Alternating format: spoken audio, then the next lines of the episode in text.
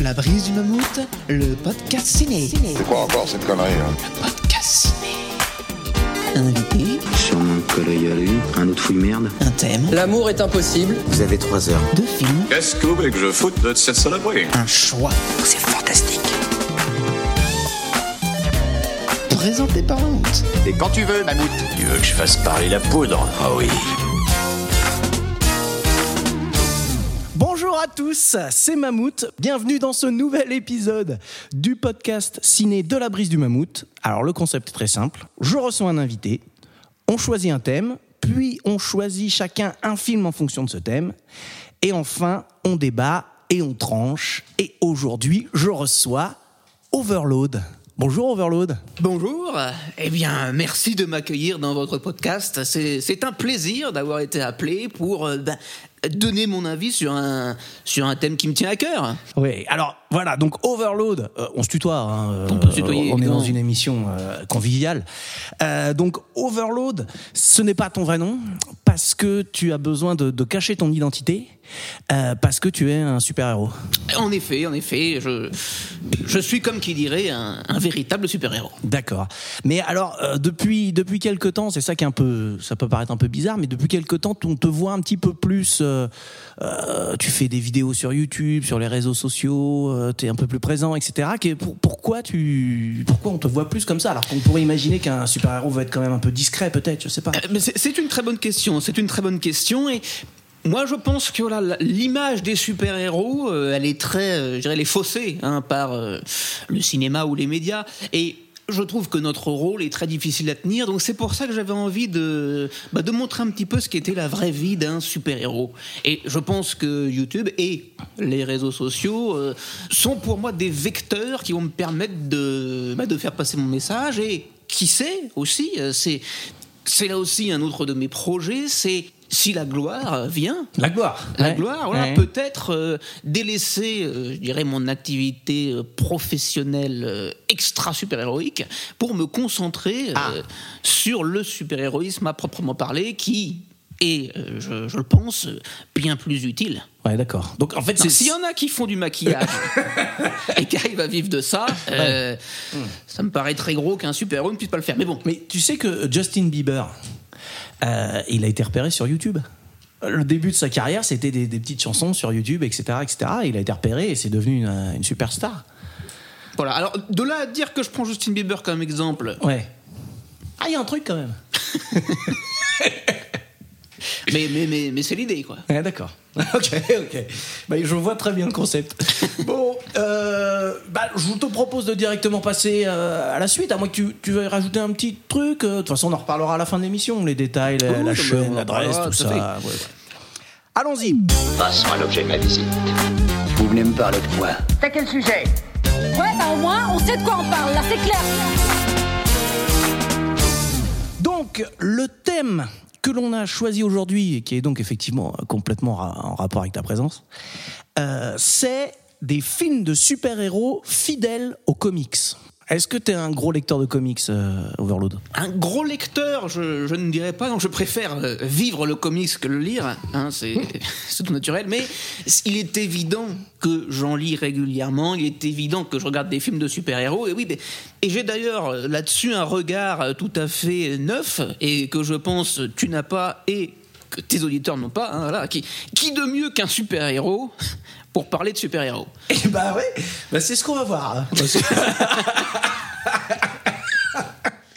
Bref, euh, alors bon, pour introduire un petit peu le thème, euh, c'est quoi pour toi la, la différence majeure entre un comics et un film? Et alors la question peut paraître idiote euh, comme ça à froid. hein, Oui, c'est une vraie question. Ouais, mais c'est une vraie question. Et surtout, euh, comment on fait une bonne adaptation du coup? Quelles sont les différences? Et qu'est-ce qui permet de faire une bonne adaptation? Déjà, je pense qu'on peut dire que le, le public est différent, souvent. Voilà, on peut... Le film a un côté plus accessible, je trouve, euh, que le comics. Et c'est vrai qu'au jour d'aujourd'hui, on se rend compte que la plupart des personnes vont connaître des super-héros de la fiction, d'abord grâce au film, et ensuite vont peut-être découvrir les comics, euh, si l'univers leur plaît. euh. Mais je trouve que c'est deux médias qui sont déjà différents dans... physiquement. hein. Ouais. Mais je trouve surtout que c'est euh, la cible de ces médias qui est très différente aussi. Et c'est quoi, du coup, alors pour toi, la, la- la différence entre euh, les lecteurs de comics et les, les- les- les gens qui vont au cinéma? Bah, les lecteurs de comics, c'est des gros geeks. non, mais je, je caricature exprès. Mais c'est une réalité qui, alors qui a peut-être tendance à s'atténuer un petit peu, mais je pense qu'il y a une grosse majorité des lecteurs de comics qui sont soit des enfants, soit bah, des, des geeks, on peut le dire. Alors que le film, je pense, touche beaucoup plus de, de personnes, les enfants bien évidemment, mais aussi les adultes et peu importe leur euh, affinité avec le domaine du comics. Il y a même des personnes qui vont voir les films de super-héros qui n'ont jamais lu de comics et qui aiment ça. Et c'est là que c'est très intéressant de se poser la question qu'est-ce qu'une bonne adaptation? Est-ce que c'est d'être le plus fidèle possible aux comics et de respecter un maximum le, enfin, le ton, le, le personnage? Ou est-ce que c'est de l'adapter et de respecter les codes des films en intégrant voilà, l'univers du comics? Bah, pour moi, il y a quand même une différence. Alors, bon, ce que je vais dire, c'est un peu idiot, hein, mais euh, il y, a, y a une différence majeure, c'est évidemment que euh, la BD, en général, ça bouge pas. Voilà. Ça... Et en fait, il y a un art dans la BD, c'est l'art de l'ellipse, encore plus que dans le film. C'est-à-dire que il va falloir choisir quand on raconte une histoire et qu'on dessine en fait des morceaux de cette histoire, il va falloir choisir de façon très précise euh, le moment le plus significatif. Quitte, et justement, et c'est là que va y avoir, à mon avis, un problème avec les adaptations trop case par case, quitte à exagérer. C'est-à-dire, c'est l'exemple classique du, super-héros qui va donner un coup de poing, et en fait, il va se retrouver dans une pose, euh, le poing en l'air, euh, parce qu'il vient de frapper quelqu'un, mais c'est une pose qui n'existe pas en vrai, quoi, mais qui marque vraiment le mouvement, la puissance du coup. On va voir le mec être éjecté en face, euh, et du coup, voilà, ça va être un flash, en fait, un petit peu sur ce moment précis, et là, on comprend que, bon, voilà, il y a une bagarre, il y a un coup de poing, il y a. voilà, tu vois ce que je veux dire? Ce- ce- Cette espèce de flash dans l'histoire, quoi. Et le problème, si on veut adapter ça au cinéma, c'est que, bah, en fait, on peut pas faire un mec qui donne un coup de poing en posant comme ça au cinéma, ça n'a aucun sens, ça devient ridicule. Et il y a une espèce de déjà de ouais c'est ça d'absurdité euh, qui devient ridicule. Et en plus il y a une espèce de euh, comment on pourrait appeler ça de, de sur euh, exagération quoi. Parce qu'on voit bien que le mec qui donne un coup de poing on n'a pas besoin de voir qu'il pose de façon voilà. Donc il y a, il y a ce côté là ce petit côté ridicule, il faut faire très attention parce que sinon, ton film, il ressemble à rien en fait. Tu vois ce que je veux dire ou pas? Ce- Euh, oui, en effet, en effet. Après, je pense que l'inverse est vrai aussi. Après, alors je ne suis pas Ah sûr. bah l'inverse c'est vrai aussi, bien sûr. Ce que je ne sais pas, c'est. Alors, j'ai pas d'exemple en tête de films qui ont donné euh, de l'inspiration pour des comics, mais ça pourrait être très intéressant de. Oh bah si, en fait, bah, Star Wars par exemple. Star Wars, En les effet. comics ont eu lieu après. Et puis aussi, souvent, ce qui se passe, et c'est très bizarre, c'est que quand il y a un film qui adapte un comics, ils On refont le comics en fonction du film. En effet. Après, du coup, là, je trouve que c'est moins. Non, je sais pas si sur des, sur des films de super-héros, on a eu déjà des films de super-héros avant d'avoir des comics sur ce rapport-là. Ça pourrait être intéressant. Ah. Euh, je me demande là si le film de, de Sam Raimi, Darkman, ils n'ont pas fait des BD après coup. Euh, à vérifier. Voilà. C'est possible. Je dis ça de mémoire, comme ça. hein. Ça peut être une grosse connerie. Mais ouais, voilà. Donc moi, je pense qu'il déjà il faut faire attention à ça, à cette histoire de, de cases. Reproduire des cases comme ça, je trouve que c'est pas forcément logique euh, par rapport à la. En fait, euh, si on au cinéma on donne un gros coup de poing dans la gueule de quelqu'un, hein, de, fa- de façon très rapide, très violente, il n'y a pas besoin de surexagérer le mouvement, quoi. C'est un coup de poing dans la gueule. Hein, on sait, tout le monde sait ce que c'est. Après, sur ce côté-là de, de scènes un petit peu euh, figées des comics qu'on ne, enfin, qu'on ne retrouve pas ou qu'on retrouve dans les films, moi je pense que ça peut être intéressant quand même d'en avoir quelques-unes. Et, et ça peut jouer aussi pour du fan service. Ouais. Qui du coup re- rejoint plus le côté, euh, voilà, c'est les geeks qui aiment ça, mais il y a certaines images fortes qu'on a l'habitude de voir dans les comics, certaines poses ou certains euh, événements majeurs ou, qui sont intéressants des fois d'exploiter dans les films. Après, effectivement, bien fait, évidemment. Ouais, je- Jouer Mais- là-dessus, ça permet de faire une bonne adaptation en même temps. Hmm. Mais moi, je, je parlais plus par rapport surtout au mouvement, en fait. Bah oui, non, mais- voilà. oui. mais effectivement, des poses un peu de, de super-héros, euh, évidemment Superman avec les poings sur, euh, sur les hanches, là, ça marche à tous les coups, hein, évidemment. Et euh, il y a un autre truc pour moi aussi, c'est souvent, en fait, le comics, il permet une grosse, euh, je vais utiliser un terme technique, densité narrative. hein. Donc en gros, c'est-à-dire que les histoires sont très fouillées, euh, souvent parce que évidemment elles durent depuis euh, des, mois, des années. une histoire de, de Spider-Man, elle dure depuis les années 60, quoi. Donc évidemment, il y a beaucoup, beaucoup de choses. Il y a des très, enfin voilà. Du coup, quand on fait un film d'une heure et demie, deux heures, euh, des fois trois heures hein, quand c'est Marvel, hein, le MCU, euh, ben c'est malgré tout difficile de tout mettre dedans, quoi. Et aussi l'autre chose, c'est que quand on lit un comics, on peut revenir en arrière. Ça paraît con, mais euh, une histoire un peu compliquée. bon, je, je vais pas donner d'exemple parce que ça va être les, notamment un des films dont on va parler. Mais une histoire un peu compliquée, on peut très bien se dire attends, attends, attends, qu'est-ce que j'ai raté? J'ai lu un peu vite, j'ai raté un truc, j'étais pas concentré. On peut revenir en arrière. On peut même se dire attends, ouais, qu'est-ce qu'il lui a dit exactement? Tac, tac, tac, on revient. euh, Enfin, voilà. Et ça, dans un film, en général, on peut pas. Alors tu vas me dire, mais si, chez moi, je peux. Bah ouais, mais bon, au cinéma, on peut pas revenir en arrière. Enfin, attends, qu'est-ce qu'il a dit, Superman? J'ai pas entendu. Non, mais en effet, en effet, c'est un média qui se consomme plus euh, d'une traite, le film. Et d'ailleurs, c'est pour ça que le rythme est vachement important. Effectivement. C'est vrai que sur un comics, le rythme, alors oui, il peut y avoir des longueurs des fois, mais le rythme, on le fait un petit peu nous. Enfin, c'est vrai que c'est. Sauf s'il se passe vraiment rien, rien, rien, c'est difficile de s'ennuyer dans un comics. Pour un film, c'est beaucoup plus difficile. hein.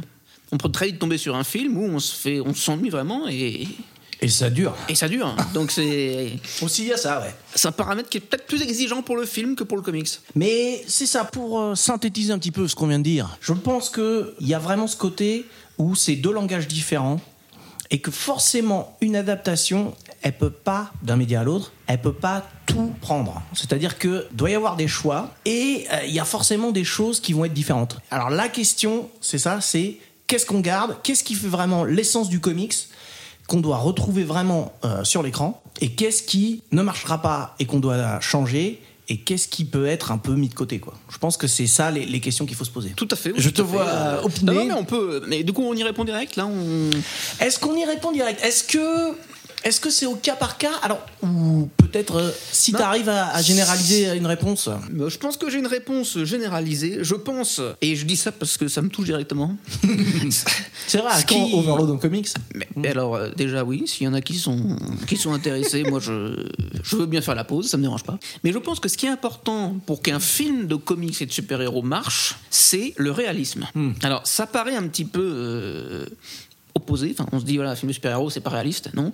Mais justement, il faut vraiment qu'il y ait une, une grosse, enfin une cohérence dans l'histoire. Si on nous introduit des choses, bah, il faut qu'il y ait une logique dedans. Et si on arrive à raccrocher ça avec des, avec des choses de la vraie vie, des choses du vrai monde, et si on y croit, ça marche. Dans les comics, justement, et c'est ce qu'on disait avant, c'était il y a l'art de l'exagération, de presque de la caricature parfois, sur certains combats ou sur certaines scènes. Et dans le film, je trouve que ce qui marche bien, c'est qu'on arrive à rendre ça réaliste. Après, c'est vrai que les films plus récents bah, arrivent des fois peut-être mieux à le faire avec les progrès des effets spéciaux, tout ça. On y croit plus déjà, donc euh, des fois ça, ça joue. Mais il y a des films qui ont joué euh, trop le côté euh, caricature et on a trop l'impression d'être dans un comics et du coup. Ah, alors oui, c'est un style, mais euh, on accroche peut-être moins. Ouais, ça, ça, ça rend un peu ridicule quoi. Ou alors il Par faut- exemple, on peut parler de, de Batman Forever. C'est un exemple. C'est un côté très comic book, très coloré, peut-être trop pour Batman, mais à la limite, c'est pas la question. Mais du coup, au niveau film, en fait, euh, ça fait un peu trop euh, carton-pâte aussi, parce que peut-être les effets spéciaux rentrent en jeu, mais c'est un peu trop du coup. Sur une marrant page d'un que- comic, ça aurait moins choqué. C'est marrant que tu cites celui-là. Parce que. hein. euh, non, mais parce que. Bon, après, là, je vais faire une petite digression. hein. Je me permets, hein, c'est mon émission. mais souvent, on parle de Batman et Robin, euh, qui, euh, lui, va encore plus dans le guignol. hein, J'utilise ce terme, j'ai pas peur. Mais je trouve qu'au final, le pire, c'est Batman Forever. Alors c'est vrai que moi j'ai tendance à un petit peu les mélanger vu que je les ai vus quasiment euh, assez proches. Mais enfin moi je trouve que les deux sont vachement proches hein, dans le Ouais. l'esthétique, dans la façon dont sont traités les personnages, tout ça. Mais il y a un truc, c'est que le Batman and Robin, ça devient un peu un nanar, quoi. C'est-à-dire que il est pas assez bien pour être un bon nanar, mais il y a- il y, a un côté où, où il est vraiment un peu ridicule et du coup tu le regardes, tu, tu, tu te marres. Peut-être plus du film qu'avec le film, mais tu te marres. Alors que l'autre, il est il, est raté en fait, tout simplement quoi. Et c'est effectivement ce problème où on se dit ah bah c'est un comics, alors on va faire des trucs de comics. Tu fais ben non, ben en fait tu fais un film là, tu fais plus un comics quoi. Et, et c'est là la nuance. Les trucs qui passeraient dans un comics ne passent plus dans, dans un film. Oui, de toute façon, mais sur ces films-là, les vraies scènes qui passent pas, c'est les scènes de bagarre. Ou les En scènes plus. de. Ouais, c'est plutôt les, ou les scènes du, du repère du grand méchant, enfin, qu'on voit euh, le repère euh, du Riddler, là, avec euh, double face, enfin, c'est ridicule. Justement, c'est pas du tout réaliste. Ça ne peut pas exister dans la vraie vie, donc ça nous sort du film euh, instantanément. Donc c'est pour ça, il faut faire très attention quand on adapte ça, à justement faire en sorte que ce soit euh, réaliste, dans un lieu réaliste, avec des contraintes, euh, je dirais même physiques et scientifiques presque, réalistes aussi. Écoute, je crois qu'on a fait le tour un petit peu du thème, on a bien Alors, compris. bah, si on doit conclure, moi. non, je pense qu'il faut qu'on attaque les films. Allons-y, c'est parti. Allez, à toi l'honneur. On commence par quoi? Exposez votre proposition. C'est parti. Le film que j'ai choisi pour parler d'adaptation de comics, c'est Spider-Man 2 de Sam Raimi. Voilà. Alors, euh, bon, on va surtout parler, hein, quand on parle des films, on va pas forcément euh, parler de, de- de la qualité des films. Euh, on va plus essayer de, de voir le côté adaptation, hein, c'est c'est le principe. Euh, je suis pas un énorme, énorme fan du film. Je le trouve sympa, mais je le trouve pas euh, incroyable. Voilà. Mais c'est très intéressant ce que tu dis là, parce que pour toi, une bonne adaptation ne fait pas spécialement un bon film? Euh, alors, je pense que c'est plutôt que je suis pas très réceptif. Je pense que si- de façon un peu objective, je dirais que c'est quand même un bon film. bon, euh, on, on y reviendra. Donc, euh, Spider-Man 2, donc il sort en 2004. Il y a eu, euh, comme il s'appelle 2, hein, c'est pas pas le nom du, du super-héros, il s'appelle pas Spider-Man 2. C'est parce qu'il y a eu un, premier Spider-Man, aussi réalisé par Sam Raimi. Et donc, en fait, il, il enchaîne un petit peu euh, directement après la suite du 1. Bon, il y, a- il y a une petite pause, mais dès le début, on a euh, Peter Parker, donc euh, l'identité secrète de Spider-Man, hein, je le précise, on sait jamais, euh, qui dit en voix off, en gros, hein, je l'ai pas de tête, mais qui dit en voix off, je suis Spider-Man, euh, je suis amoureux de Mary Jane, mais je peux pas être avec elle. Parce que euh, voilà, euh, si les méchants ils apprennent euh, qui je suis, bah, ils vont s'attaquer à elle. Une problématique classique du, du super-héros. Et mais- c'est justement ça, c'est-à-dire que dès les premières phrases, au niveau de l'adaptation, justement, on respecte complètement euh, l'idée de, de Spider-Man, parce que c'est vraiment un dilemme que le personnage a, alors peut-être un petit peu moins dans les années récentes, parce qu'ils ont quand même fait un petit peu évoluer, euh, même si Spider-Man, ils ont eu beaucoup, beaucoup, beaucoup de mal à le faire évoluer, euh, Marvel. Euh, mais dans les années 2000, c'était encore le cas. Pendant euh, 40 ans, ça a été l'histoire de, de Spider-Man. Quoi. Donc déjà, voilà. Sur la première phrase, il y a ce point-là. Euh, après, euh, bon, je vais pas raconter l'histoire en détail, mais en gros, euh, il va voir un scientifique qui s'appelle euh, Octopus, euh, enfin voilà, et qui va devenir le docteur. Non, il s'appelle pas Octopus, mais qui va devenir le docteur Octopus après Otto une. Octavius? Voilà, Octavius, merci. Qui, moi, je suis très mauvais en nom. Hein, euh, qui donc va, va y avoir un. Il a des bras articulés euh, qui contrôlent, euh, mais bon, voilà, il y a un petit. Euh, il fait une démonstration scientifique et il y a un petit accident. Du coup, euh, euh, ce qui lui permettait de vraiment contrôler ses bras. se casse et donc les bras prennent un peu le contrôle de lui parce qu'ils ont une intelligence artificielle aussi et voilà et donc il va devenir un méchant et c'est le méchant qui va devoir combattre tout en vivant sa vie de Peter Parker et de Spider-Man parce que le gros du film c'est aussi que bah justement euh, Peter Parker il va être en proie au doute et il va avoir envie d'abandonner euh, bah, euh, sa, double identité et euh, il va hein, il va plus vouloir être Spider-Man quoi voilà j'ai fait un, un résumé très mauvais, mais en gros, c'est ça, je vais, je vais y revenir de toute façon. Alors, déjà, il y, a des- différences, évidemment. Des- L'histoire d'Octopus, elle est complètement différente. Euh, c'est pas du tout ça au départ, mais là, c'est aussi l'idée. Et ça, des fois, je trouve que c'est un problème un petit peu avec euh, les, films de, super-héros adaptés de comics par rapport aux comics. C'est que souvent, ils essaient de faire un film, un méchant. Et du coup, dans le film, on a l'apparition du méchant, et après, à la fin, le méchant euh, qui est vaincu, et dans beaucoup de films, euh, souvent il meurt. Ce qui fait qu'il n'y a pas ce retour qui est un truc vachement important. Par exemple, quand on parle de Batman, euh, le Joker, euh, faut qu'il revienne une histoire sur deux, c'est obligé, quoi. Enfin, j'exagère un peu, mais mais il y a vraiment ce côté Némésis. Et du coup, ça, dans les films, c'est un truc, c'est un problème, je trouve, c'est que souvent, il n'y a pas ce Némésis parce qu'ils ont tendance à se débarrasser du méchant. Il y a plein, même dans le MCU, là, euh, ils font ça, ils se débarrassent du méchant et du coup, bah, il faut qu'ils ramènent un autre méchant au film suivant dont ils vont se débarrasser pour en ramener un autre. Enfin bref, voilà. C'était ma petite aparté. Euh, donc là, effectivement, il change quand même l'histoire euh, d'Octopus pour le film. Bon, moi, ça me dérange pas trop. Euh, après, il y a, il reste quand même ce côté fou. Finalement, euh, toute la partie où il va être un peu contrôlé par ses euh, bras, je fais le geste, bras articulés là. C'est très impressionnant. C'est très hein, impressionnant, merci. Euh, ça va rester aussi, donc bon, le personnage est quand même. Si c'est pas les mêmes origines, il y a un côté assez fidèle quand même, je trouve. Je sais pas ce que t'en penses, euh, mais bon, voilà. Hésite pas à m'interrompre hein, à tout moment. hein. Je vois que tu m'écoutes religieusement, mais euh, bien Oui, sûr, mais si je- t'as je quelque vais chose pas à te dire. couper sur, ton, sur ta tirade euh, bien ficelée. hein, on peut le dire. Merci, merci. Non, Alors- après, juste pour préciser, moi, c'est Ouais. vrai que le film Spider-Man 2, j'ai dû le voir euh, quasiment au moment où il est sorti, à peu de choses près. J'étais assez jeune et. Au parlant d'Octopus, je ne pense pas avoir lu de comics sur lui avant d'avoir vu le film. Hmm. Donc j'ai dû découvrir, enfin je, je voyais un petit peu qui c'était, enfin je connaissais le méchant, j'ai dû voir des dessins animés tout ça, mais donc du coup sur la création tout ça, ça m'a pas spécialement euh, dérangé. Je pense que je l'ai découvert dans le film. En fait, alors, euh, juste pour. En gros, l'histoire, moi après, je pense qu'elle a été aussi réécrite, hein, c'est souvent ça dans les comics. Mais euh, à la base, en fait, c'est un mec qui pète un peu les plombs, en fait. Plus que quelqu'un qui va se faire contrôler par une machine qui va le rendre fou. Mais euh, voilà, c'est un mec qui, a été. euh, qui a eu une enfance difficile, donc qui a été martyrisé par son père surtout, etc. Et puis après, euh, tout le monde se moque de lui et tout. et puis à un moment, il craque, en gros. hein. Je le fais très très vite. hein. Les spécialistes de Spider-Man m'excusent.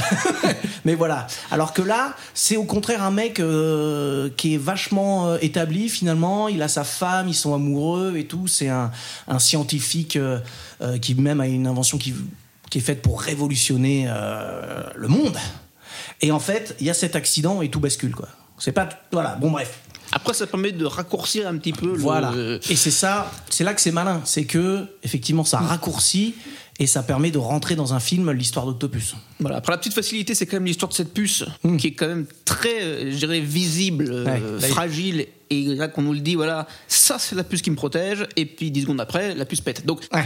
Là-dessus, on a une petite euh, facilité petite scénaristique. facilité mais scénaristique. ça te permet de rentrer dans le, dans le bonhomme. Et puis, moi, je souligne là-dessus, sur la crédibilité du méchant, c'est qu'au niveau technologique, euh, des bras articulés, bah, pourquoi pas. Mais c'est vrai que tout ce côté-là où ça, ça prend, ça s'enfonce entre guillemets dans la colonne vertébrale, là, tout ça, que ça prend contrôle de la partie nerveuse et même après scientifiquement parlant, je sais pas trop si c'est faisable ou non, mais, mais au moins ça introduit quelque chose. On se dit ah bah pourquoi pas. Et donc ça rejoint le réalisme. On se dit à la limite si ça devait exister, ouais on l'imaginerait bien comme ça. Ça se tient. Mais c'était pas particulièrement les points sur lesquels je voulais insister parce que pour moi, il y a trois choses dans le film qui sont vraiment euh, propres à Spider-Man et qui sont bien euh, respectées, on va dire. La première, c'est qu'en fait, euh, Spider-Man, c'est un peu le héros du petit peuple. C'est-à-dire que c'est un mec qui va être dans New York et qui va voir, hop, là, il y a quelqu'un qui est en détresse, je saute, j'arrive. Euh, là, euh, il y a une petite vieille qui se fait attaquer, j'arrive, paf, paf, je pète la gueule des méchants. Euh, là, il y a la police qui passe avec les sirènes à fond, hop, je vais les suivre, je vais voir ce qui se passe. Tout ce côté-là, il est vachement euh, mis en. Il est vachement bien représenté dans le film. C'est vrai. C'est je j'espérais que t'en parles parce que sinon j'en aurais parlé. Ah, voilà. Et, et si on peut faire une comparaison avec, une comparaison avec le MCU, bah ça c'est un problème dans le MCU, c'est que on voit pas du tout Spider-Man comme ça. Tout à fait, tout Et- à fait. Et, et c'est pour moi que c'est pour ça que j'aime pas le Spider-Man du MCU, parce qu'il manque ce côté-là où dans le MCU, Spider-Man est presque, on va dire, trop fort. Il a un côté très, en fait, il est déjà surpuissant, il est plus puissant que tous les autres super-héros, à la limite pourquoi pas. Mais il n'y a pas ce côté où il se retrouve en difficulté, où il est touché par euh, ce que les gens vont penser de lui, euh, ou même des fois où les gens vont l'aider. Et moi, je trouve qu'il y a des scènes. Alors après, je sais pas si tu vas en parler, mais alors après, je sais pas trop si ça se colle sur l'adaptation, parce que je sais pas si dans les comics il y a ces scènes-là. Mais c'est les scènes où les gens normaux, les civils, vont aider Spider-Man. Hmm. Il y a la scène dans le 2, là, c'est la scène du, du métro. Bah ouais. Quand il, quand va venir tomber, évidemment. Et voilà, qu'il le rattrape, tout ça, il y a le côté très humain, il se rend compte qu'il est jeune, tout ça, qu'il protège. Et quand ils se mettent pour faire barrière euh, face à Octopus, tout ça, euh, il y a un côté où on se dit voilà, ils essayent de protéger le héros qui les protège, et il y a un- une proximité du coup qui se crée entre le héros et euh, les civils. Et c'est une scène, je dirais, d'un petit peu dans le même style qu'on va retrouver dans The Amazing Spider-Man. C'est avec l'histoire des grues. Bon, peut-être un peu plus, un peu moins réaliste, mais pourquoi pas. C'est quand il a le grutier là qui se rend compte que c'est Spider-Man qui avait sauvé son fils sur l'histoire du pont là, et en fait il se rend compte qu'il est en difficulté pour arriver jusqu'à la tour où il y a le lézard, et donc du coup il demande à tous ses potes grutiers d'aligner toutes leurs grues pour faciliter le chemin pour que Spider-Man puisse. Mais il y a ce côté où voilà, il a besoin aussi des gens pour qu'il l'aide à et c'est vrai que c'est un truc qu'on retrouve pas dans, dans le MCU. Mais pour le côté adaptation, je ne sais pas si, c'est quelque chose qu'on voit beaucoup dans le comics. Si, si, il y a quand même euh, le côté euh, les enfants qui aiment bien Spider-Man. Euh, Il y a toujours un mec qui dit Vas-y, Spider-Man, attrape-le. Tu vois, des trucs comme ça. On voit aussi ça dans le, dans le film de Sam Raimi d'ailleurs. Il y a tous ces côtés-là, effectivement, dans, le, dans, le- dans le comics aussi. Et pour revenir au, à la scène du métro, ça, c'est une scène qui existe pas dans les comics, qui est vraiment euh, sortie euh, de, l'esprit fou euh, de Sam Raimi. Alors peut-être que c'est pas lui qui a écrit le scénario, mais bref. C'était, oh, mais c'est un truc qui est vraiment complètement dans l'idée de Spider-Man. Et je trouve que c'est ça qui est vachement fort. C'est que là, pour le coup, l'adaptation, elle marche à fond. C'est-à-dire que Spider-Man va arrêter le, le métro qui va se, se casser la gueule. Il galère, il l'arrête et tout. Et à la fin, il s'évanouit. Ah, Tellement c'était dur, en fait, de l'arrêter. Et là, tous les gens qui sont dans le métro vont le, bah, récupérer et le, prendre en. Je sais pas comment dire, mais en tout cas, voilà, ils, ils vont vraiment lui montrer de l'affection. Et c'est un moment où il a plus son masque, et donc effectivement, il se rend compte que euh, bah, c'est un gamin, comme tu disais. Il se rend compte que euh, bah, voilà, ça pourrait être n'importe lequel d'eux, et que c'est. Enfin, voilà, que c'est quelqu'un comme eux, quoi, finalement. Et il y a ce côté où il se réveille, il se dit merde, j'ai pas mon masque, et là, tout le monde dit. T'inquiète pas, on le dira à personne. Quoi. Et effectivement, juste après, il y a Octopus qui revient dans le métro et tout le monde se met devant pour le protéger. Donc il y a vraiment la scène, c'est un peu le paroxysme de cette idée du côté euh, Spider-Man, c'est le, le héros du peuple. C'est vrai, c'est une très belle scène d'ailleurs, hein, qui, qui fait presque des frissons. Mais euh, en effet, je trouve que c'est quelque chose qui, bah, qui manque hein, au nouveau Spider-Man. Et du coup, moi personnellement, j'accroche pas. Alors que celui-là, ce Spider-Man-là, bah, je trouve que les gens avaient beaucoup de sympathie pour lui. Enfin, c'est vrai que Tobey Maguire en Spider-Man, et c'est là que même je pense que c'est très fort, c'est que tout le public, en fait, c'est. euh, alors après, il y a sûrement des détracteurs, mais j'ai l'impression, en tout cas, dans le monde un petit peu du du comics, du, On arrive au fameux, film euh, super-héros, que tout le monde en fait l'a aussi aimé pour ça. Hmm. Et puis l'acteur en lui-même, euh, il a un petit peu une tête de couillon. Oui. Et je trouve que ça colle bien avec le Spider-Man, ça lui tombe dessus, et, et donc il fait avec ce qu'il a entre guillemets. C'est vrai que ça, c'est un truc dont, bon, parce qu'on peut pas parler de tout, mais dont j'avais pas trop prévu de parler. Mais il y a vraiment aussi ce côté-là où Peter Parker, en fait, c'est un geek, c'est un blaireau dans, c'est dans ça, le comics. Et des fois, dans d'autres films, il est trop cool. Je trouve vrai. que dans Amazing Spider-Man, par exemple, il est trop cool. Et dans le MCU, pff, ouais, ça marche pas non plus forcément. Le, le, le personnage est, de, de Spider-Man est, est pas aussi. Ouais, ce côté un peu, euh, un peu geek, on va dire. Un peu. euh, tout- les mecs se moquent de lui finalement, de, Spider, de Peter Parker. Les gens se moquent un peu de lui, etc. Et puis c'est vrai qu'aussi, je trouve que dans les films de Sam Raimi, il y a le côté où Spider-Man, enfin l'âge qu'ils lui ont donné, les problématiques qu'il va encore dans sa vie, je trouve que c'est quelque chose qui est très peu exploité. C'est vrai que souvent on a l'habitude de voir soit des héros qui sont euh, lycéens, mais vraiment dans les bancs du lycée, alors que là c'est entre deux âges. Il a fini ses études, il commence à chercher du boulot, c'est un peu la galère pour se loger, puis il se met avec sa copine, puis ça crache, puis ce machin. Enfin, on est sur un segment de vie qui est, je trouve, euh, très peu exploité. En tout cas, j'ai du mal à le raccrocher là, à d'autres films où il y a des super-héros comme ça. Souvent, c'est soit le super-héros qui est établi dans sa vie ou qu'il devient à un moment où il est plus âgé, soit beaucoup plus jeune. Mais je trouve que c'est aussi intéressant de- d'avoir une adaptation sur cette euh, tranche d'âge-là. Ouais, je trouve que ça marche, ça marche. Et alors justement, ça va un petit peu dans le sens de ce que tu viens de dire.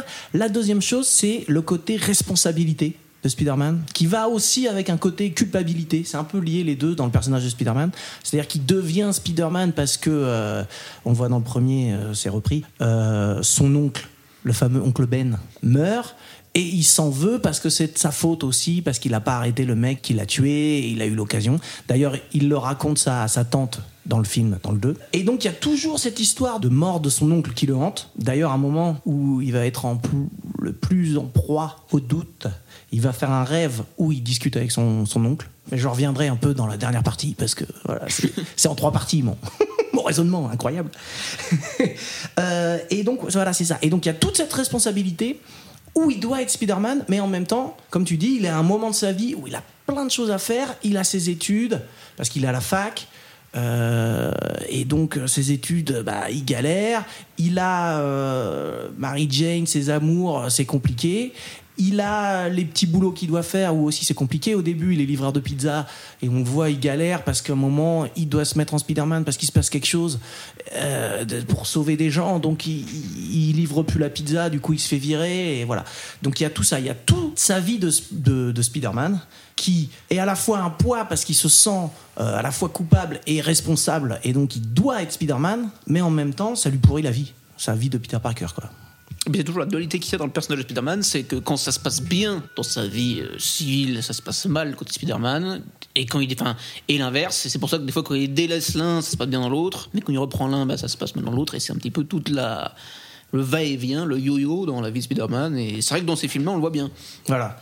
Et comme je disais, la première phrase du film, ou quasiment la première phrase du film, mais en tout cas le premier euh, monologue en voix off, il parle aussi de ce fameux dilemme pour euh, Mary Jane, où il se dit si je suis avec elle et que euh, bah, les méchants, les super vilains qui m'en veulent apprennent qui je suis, et ben ils vont s'en prendre à elle. Et donc il a ce, problème-là, et c'est aussi la même chose aussi avec euh, sa tante May. Et là, c'est un truc qui est bien aussi et qui est fidèle aux, aux comics et qui est pas juste un gimmick. Enfin, si c'est devenu un gimmick, mais au départ, sa tante May, elle est vieille et fragile. Alors, elle est restée vieille et fragile pendant 40 ans, donc c'est- ça fait un peu bizarre dans le comics, c'est un autre problème.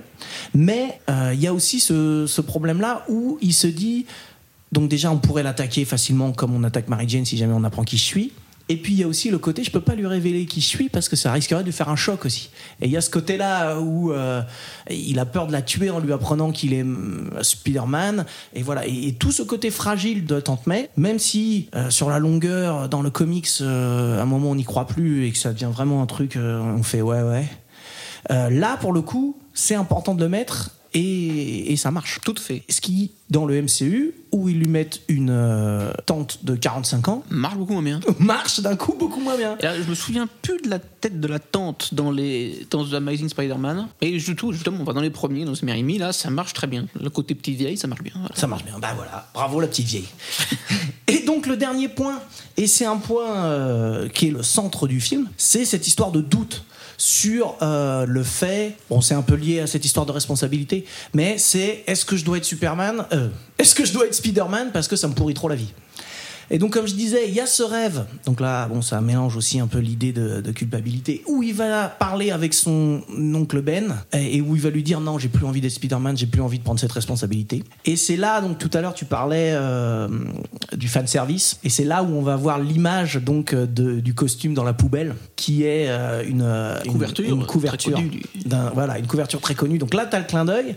Donc ça veut dire que c'est aussi quelque chose qui est dans le comics, qui existe, puisque s'il jette son costume dans le comics, ah, c'est pour les mêmes raisons, c'est que ça lui pourrit la vie. Donc ça, c'est aussi un truc qui est directement adapté et qui, pour moi, bah, respecte à fond euh, le personnage de Spider-Man. Donc là, on est complètement dans la- l'adaptation réussie. Et là où ça sort du comics, c'est que il va perdre ses pouvoirs. Il doute tellement qu'il perd ses pouvoirs. Alors, c'est un truc qui pourrait pas arriver dans le comics. Enfin, je crois pas que ce soit arrivé. Peut-être que, c'est déjà arrivé. Mais en fait, je trouve que c'est pas grave parce que ça respecte tellement l'idée de doute de Peter Parker. En fait, c'est juste la même idée qui est poussée à fond. Tu vois ce que je veux dire? Et du coup, en fait, je trouve que bah, ça respecte complètement du coup euh, le, le comics, euh, le, le matériau de base, quoi. C'est vrai, c'est vrai. Donc du coup là, je, je vois où tu veux en venir. Dans cette histoire d'adaptation, c'est aussi le côté apporter des choses nouvelles, mais qui restent fidèles aux médias de base.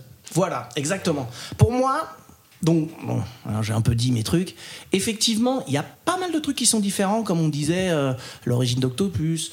Euh, Il y a des scènes qui sont rajoutées, euh, etc. Mais tout ce qui est rajouté dans ce film, pour moi, ça va complètement dans euh, l'idée de ce qu'est Spider-Man. On doit mettre des choses de côté, comme je disais, c'est le principe de l'adaptation. Ce qui est mis de côté, c'est pas très grave parce que l'esprit de Spider-Man, pour moi, reste vraiment dans, dans ce film. J'ai beaucoup parlé, hein, euh, mais peut-être que tu, tu veux euh, dire quelque chose là-dessus. Ah, mais oui, et puis je pense aussi que c'est un des rares films où le deuxième est bien aussi. C'est vrai.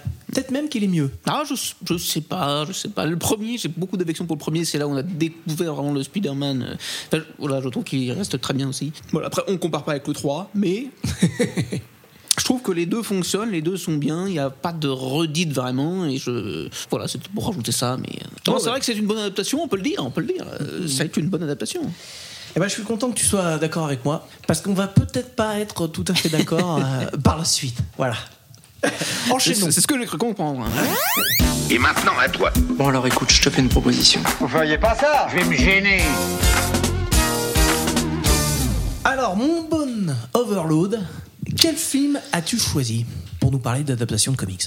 Eh bien, moi, j'ai choisi euh, Watchmen, Les Gardiens, qui est pour moi une, si ce n'est la meilleure adaptation euh, de comics au cinéma. Et je te vois grimacer, je te vois grimacer. j'ai hâte de savoir pourquoi. Ah, alors, moi je dirais qu'il y a plusieurs choses qui font de lui une bonne adaptation. Et une des, moi qui m'a le plus euh, marqué et satisfaite, c'est, comment je pourrais tourner ça, c'est le, le- la transposition en tant que film, et je le trouve très réussi. Alors, sur plusieurs sujets, et qu'on va aborder euh, un à un. Oui. Est-ce que tu veux que je fasse un petit point un petit peu avant de, de ce que c'est Watchmen, un petit résumé de l'histoire vite fait Ah, euh, un résumé de l'histoire. hein, tu y vas Pour qu'on qu'on bah, sache de quoi on parle. De quoi on parle?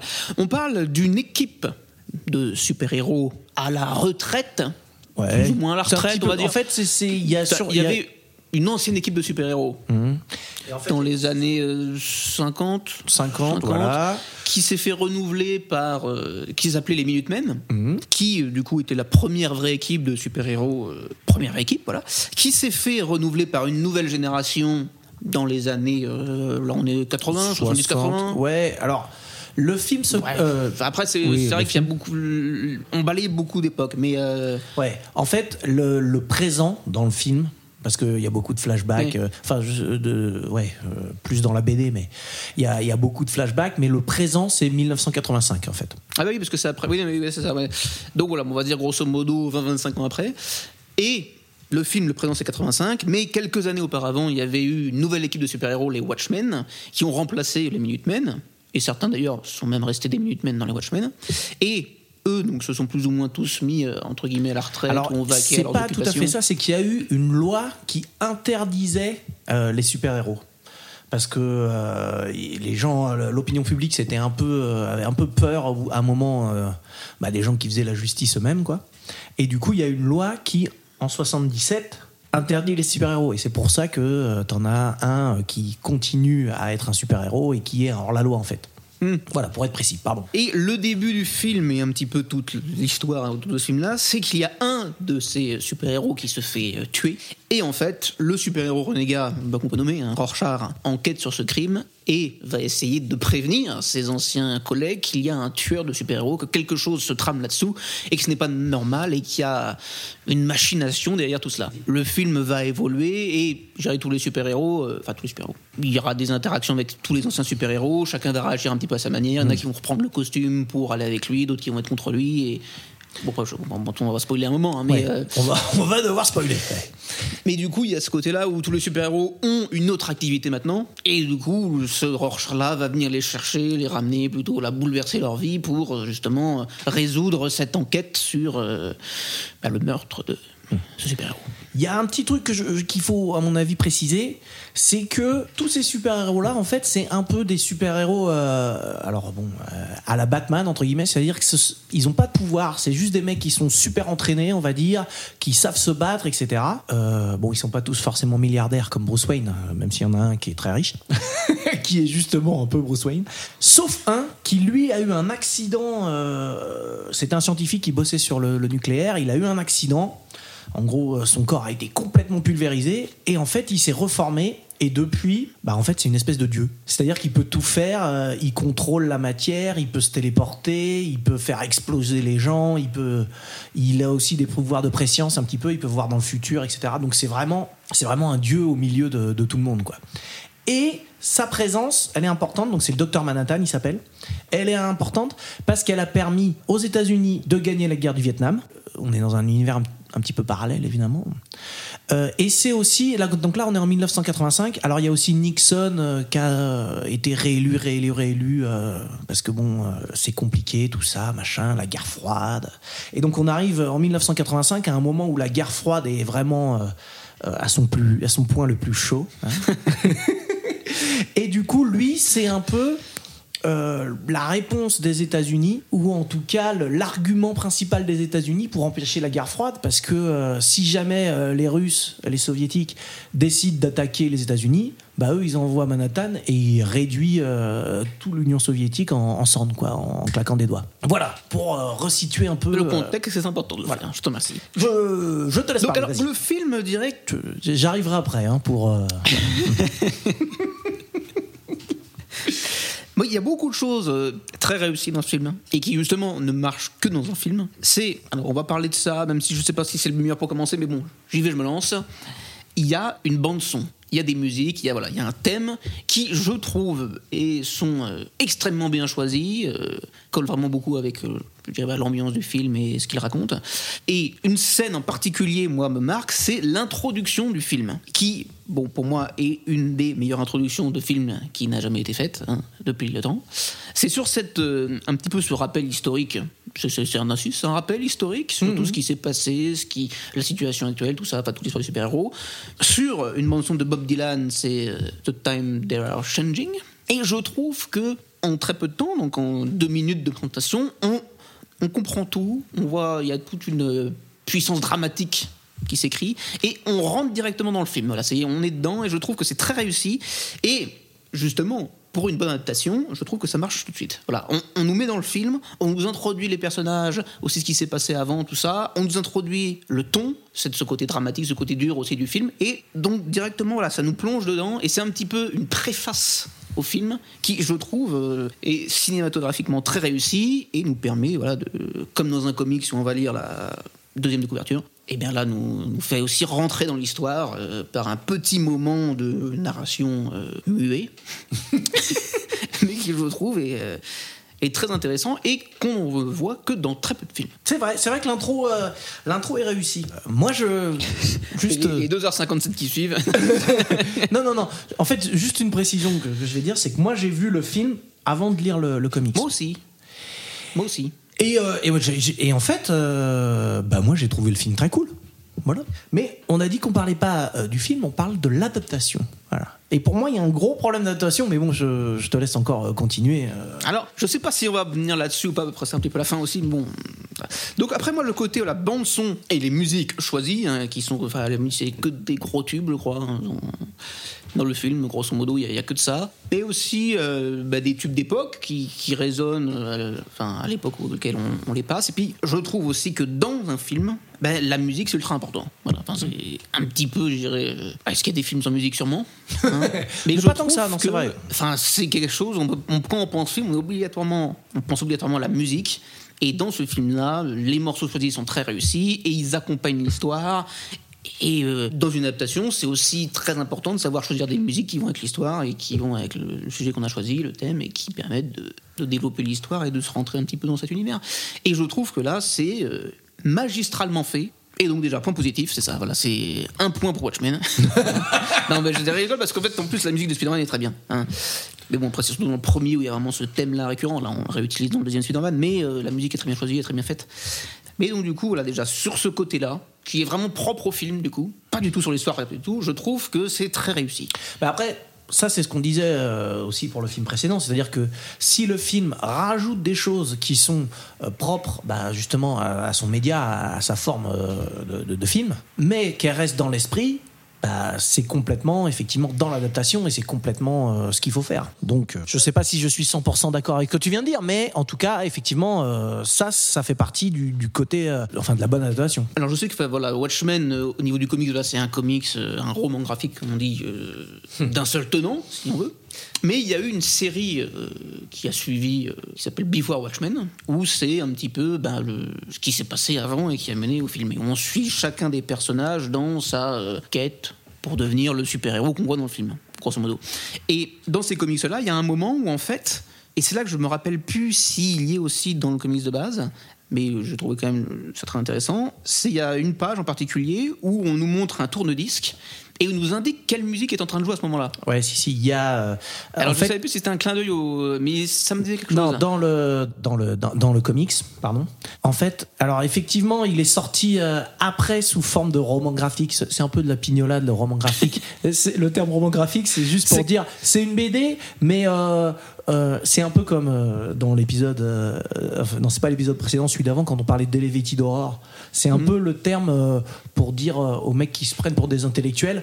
la BD le comics, c'est un truc pour les blaireaux, mais celui-là, c'est pas une BD. C'est un roman graphique. Il y a un peu de ça, il y a un peu de ça, c'est de vrai. ça. Et surtout qu'en fait, il est sorti bah, comme un comics normal. Alors effectivement, il y a un début, une fin, donc euh, voilà. Euh, mais il est sorti comme un comics normal. Alors je sais plus, je crois que c'est 12 épisodes, mais c'est une mini-série de 12 épisodes. Mhm. Et les 12 épisodes, ils sont sortis tous les mois. Et un an plus tard, euh, les mecs, ils ont fait, bah tiens, regardez, je compile tout et je te fais, et je te fais un gros volume, quoi. Mais c'est vrai que dans enfin, dans l'imaginaire, dans, dans l'inconscient collectif, c'est vrai que roman graphique, on pense à Watchmen Ouais, et à The Dark Knight. ouais, ouais. Et Bah, ça voilà. va tout. non, quand même pas, mais. Non, mais, enfin, dans les plus connus, Ouais, ouais, ouais, ouais, dans les plus connus. on se dit, voilà, bah, c'est ça quoi.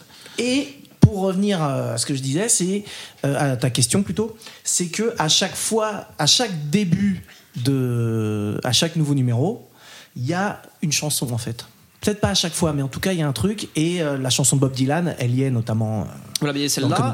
Et aussi, euh, alors du coup, moi, dans le. Alors c'est dans le Before Before Watchmen, je sais plus s'ils en parlent aussi dans le Watchmen. Mais il y a aussi Ride of the Valkyrie, qui du coup joue au début d'une scène dans le comics. Du coup, c'est dans le comics, c'est intéressant parce que ça nous dit voilà, ah bah tiens, quand je lis ça, en fait, j'ai cette musique-là dans la tête. Et donc ça nous donne un côté, voilà, ça habille un petit peu le moment, le- la scène.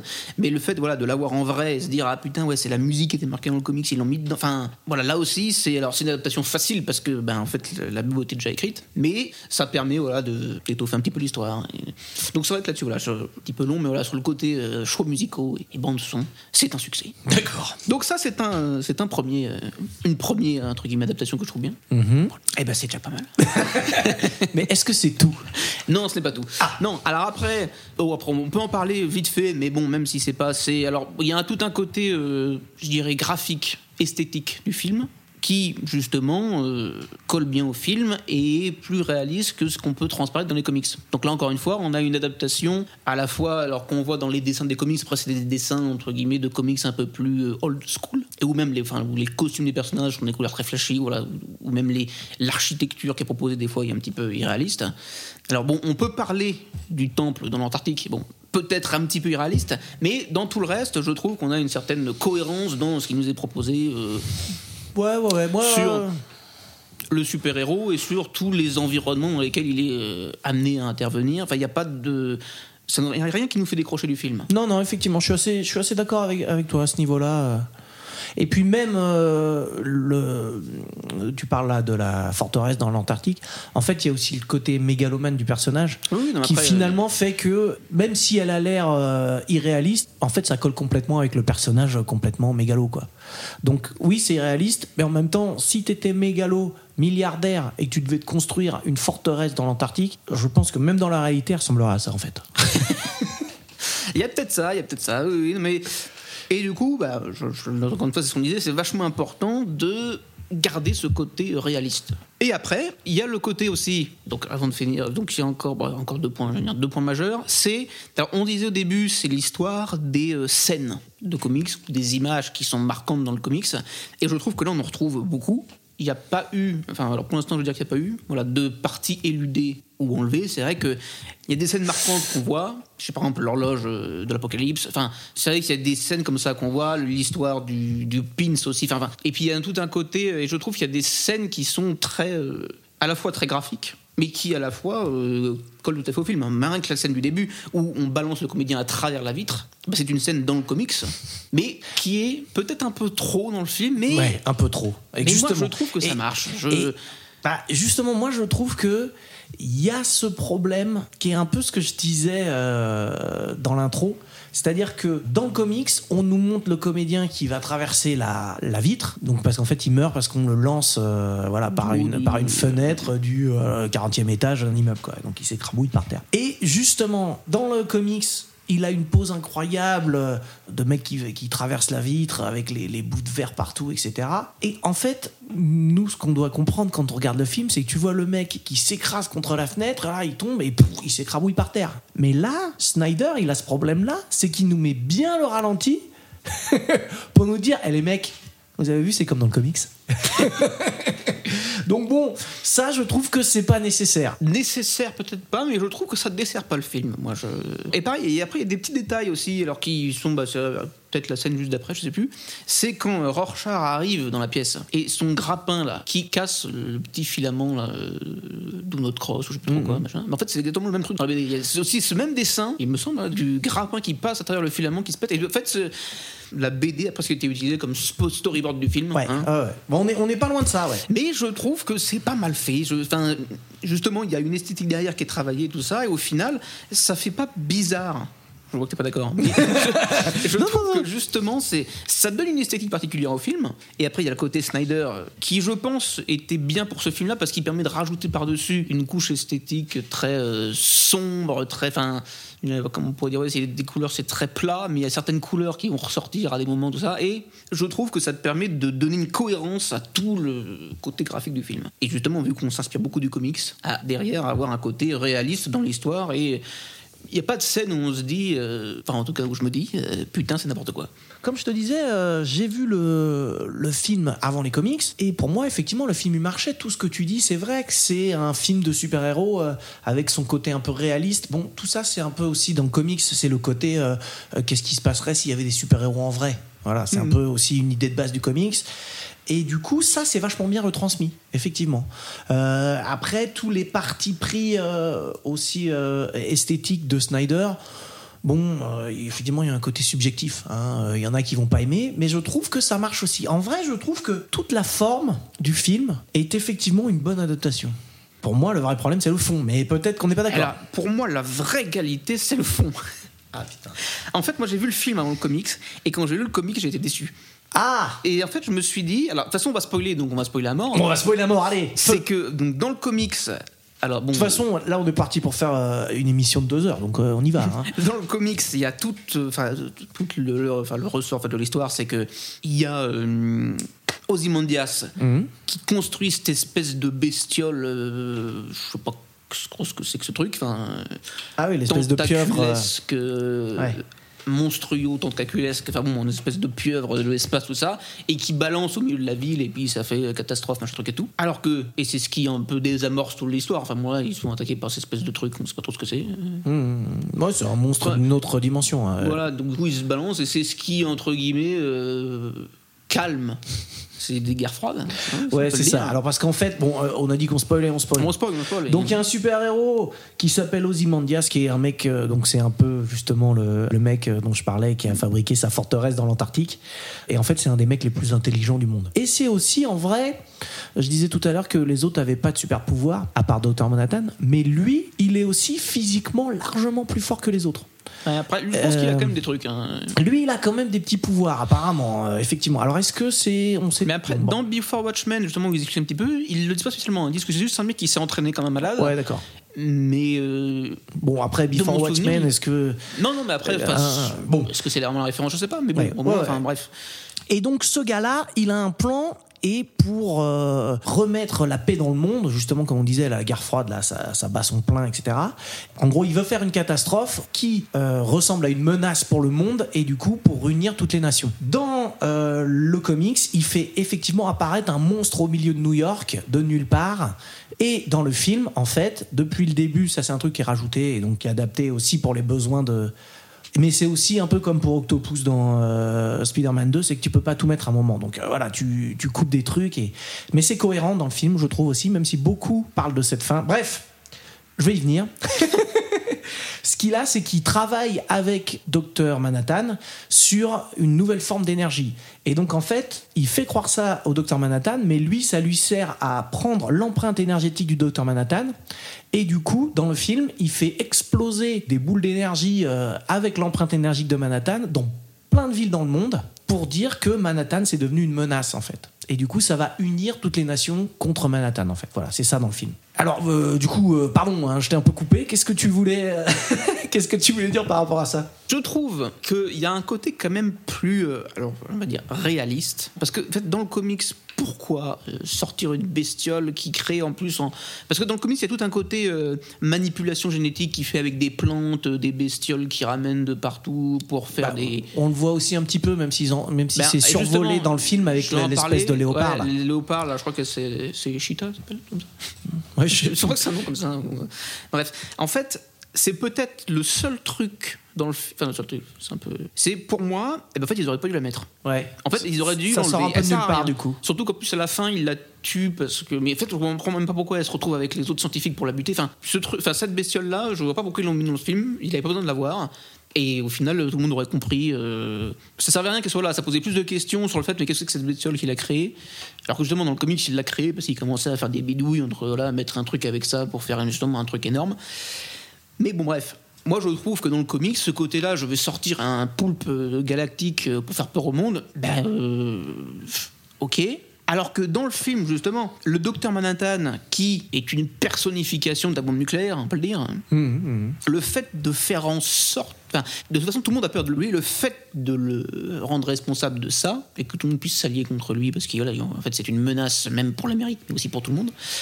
Je trouve que c'est plus cohérent et dans l'histoire, on se dit plus euh, ah bah oui, ça choque moins. On aurait sorti un poulpe de nulle part dans le film, euh, j'aurais trouvé ça bizarre. Moi, je- je- là, on va revenir un petit peu sur cette histoire de densité de l'histoire là dont je parlais. Euh, le comics Watchmen, ça a été écrit, pas dessiné, mais écrit par Alan Moore, qui a été un peu un mec qui a vachement révolutionné le comics. Et c'est un, un comics qui, a, qui a fait entrer euh, bah, justement toute la BD américaine dans ce qu'on a appelé le Dark Age, donc les histoires plus sombres, etc. Bon, c'est pas c'est pas le seul, hein, mais il en fait partie hein, de- des comics qui ont fait ça. Et euh, le problème, c'est que c'est aussi un, comics qui a un gros propos euh, méta, et il y a plein de, de, de finesses euh, dans le comics qui, justement, pour moi, on retrouve pas dans le film. Et alors, comme je disais, moi, ça me dérange pas trop ce changement parce que en deux heures, deux heures et demie, je sais plus combien dure le film, mais je pense que c'est entre deux heures et demie, je dirais. Bref, on peut pas tout mettre. Et ce qui se passe, c'est aussi dans le comics, il y a euh, plein de, de digressions, plein de choses différentes. On va voir un moment, euh, il y a un gamin qui lit une, une, BD de une pirate, BD, là. une BD de pirate, et on va lire aussi la BD de pirate. Va y avoir des lettres que s'envoient les personnages, va y avoir des rapports euh, de police, va y avoir, il y a plein de, de trucs, etc. Et en fait, ce monstre à la fin, et c'est un truc qu'on voit pas du tout dans le dans le film puisque c'est enlevé. En fait, Ozymandias, il va kidnapper des auteurs, notamment Ah l'auteur de. BD du pirate. Il va kidnapper aussi des scientifiques. Et en fait, ce qui se passe, c'est que le monstre, donc cette espèce de poulpe, donc les scientifiques ils sont là pour donner naissance au poulpe de façon physique, mais en fait ce monstre il naît de l'esprit des meilleurs auteurs du monde.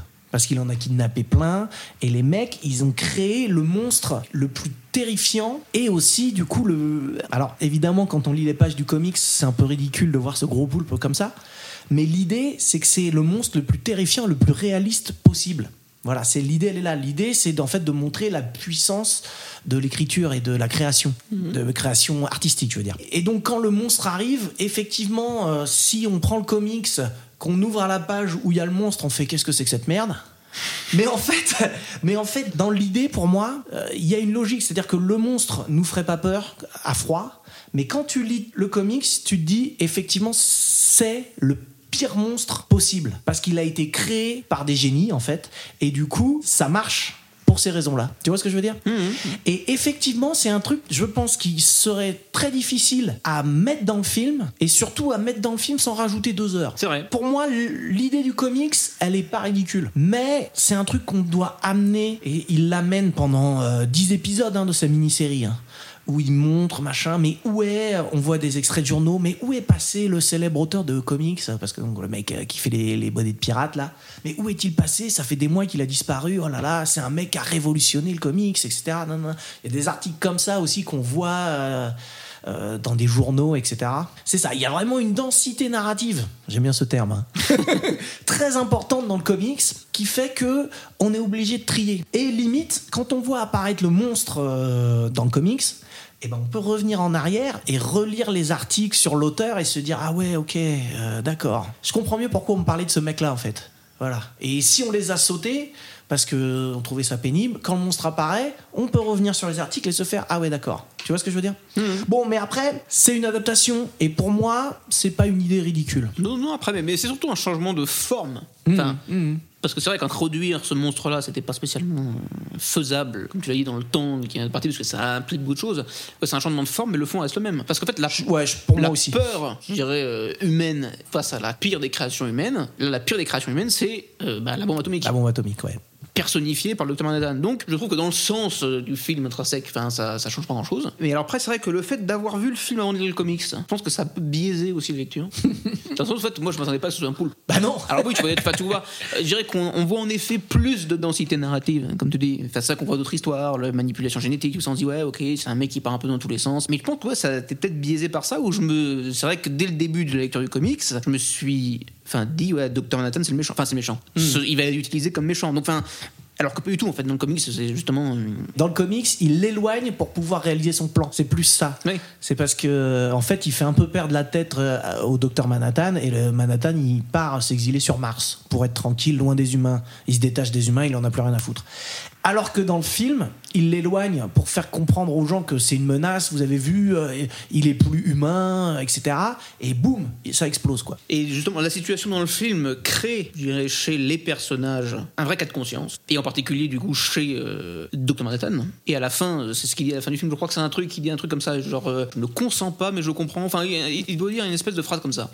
Et en fait, il se rend compte, Dr. Manhattan, que Ozymandias avait raison de faire ça. Alors, je me souviens plus bien le comic. Au final, je trouve que dans la réflexion du personnage, le fait que le Dr Manhattan il sache que on s'est foutu de sa gueule et qu'on l'a utilisé pour faire ça, mais qu'au final ça a résolu la guerre froide, et ben du coup il une position où au final bah oui il va devoir partir, mais du coup il prend la décision. Et après il pourrait tout arrêter, enfin il pourrait euh, tout euh, désamorcer, mais tout ça aurait été fait pour rien. Et je trouve que ça le met dans une situation un peu plus intéressante que du coup dans le comics. où Au final il est pas vraiment responsable. Et c'est vrai que après, euh, là je, je réfléchis comme ça. hein, je- Oh là, au débeauté. au déboîté. Bah, justement, je trouve, après on va peut-être reconfirmer avec le comics vraiment, mais de ce que je m'en souviens, ça ne met pas dans la même situation, que là, ça le met dans une situation très intéressante. Le personnage de Dr Manhattan, qui, s'il reste, enfin, qui maintenant est vu comme l'ennemi de la planète, mais en fait, du coup, ça lui donne une bonne raison de partir. Ouais, voilà. Alors que dans l'autre, même si voilà, il s'est fait un peu manipuler pour être mis de côté, il pourrait très bien revenir. Enfin, et Mais du alors- coup, désamorcer cette côté peur de. Là, on, on revient pour moi. Alors, je vais, je vais dire. euh, Enfin, je sais pas si tu voulais rajouter quelque chose sur le global, mais moi, je vais dire un petit peu mon. Après, on pourrait en parler pendant longtemps, mais Ouais. je trouve que ouais, bah, ça temps, sert beaucoup. Les, enfin, l'histoire sert les personnages et et moi je trouve que la psychologie et la cohérence de chacun des personnages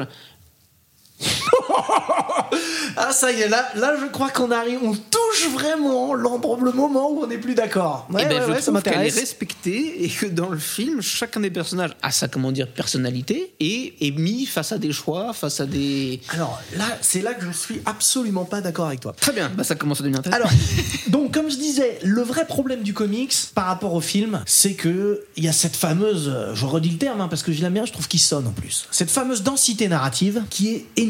Je suis d'accord, Snyder, il peut pas tout prendre quand il fait son film. Pendant longtemps, il y a eu des idées d'adaptation du comics et tout, et il avait eu la, réputation d'être inadaptable. Et je suis pas tout à fait euh, contre euh, cet avis vu le film. Parce que, ouais, comme je l'ai dit, moi, j'ai trouvé le film cool quand je l'ai vu. Et c'est le problème, c'est que tout est cool. Mais vraiment, quoi. C'est-à-dire que Snyder, il a enlevé toute la finesse, une bonne partie du méta, une bonne partie de, ce qui est dit pour garder ce qui l'intéresse le plus, c'est-à-dire la bagarre, hein, parce qu'il y a de la bagarre, et tout le côté cool des personnages. Le problème dans le comics, c'est que suivant les, les, les numéros, on va suivre un personnage plus qu'un autre.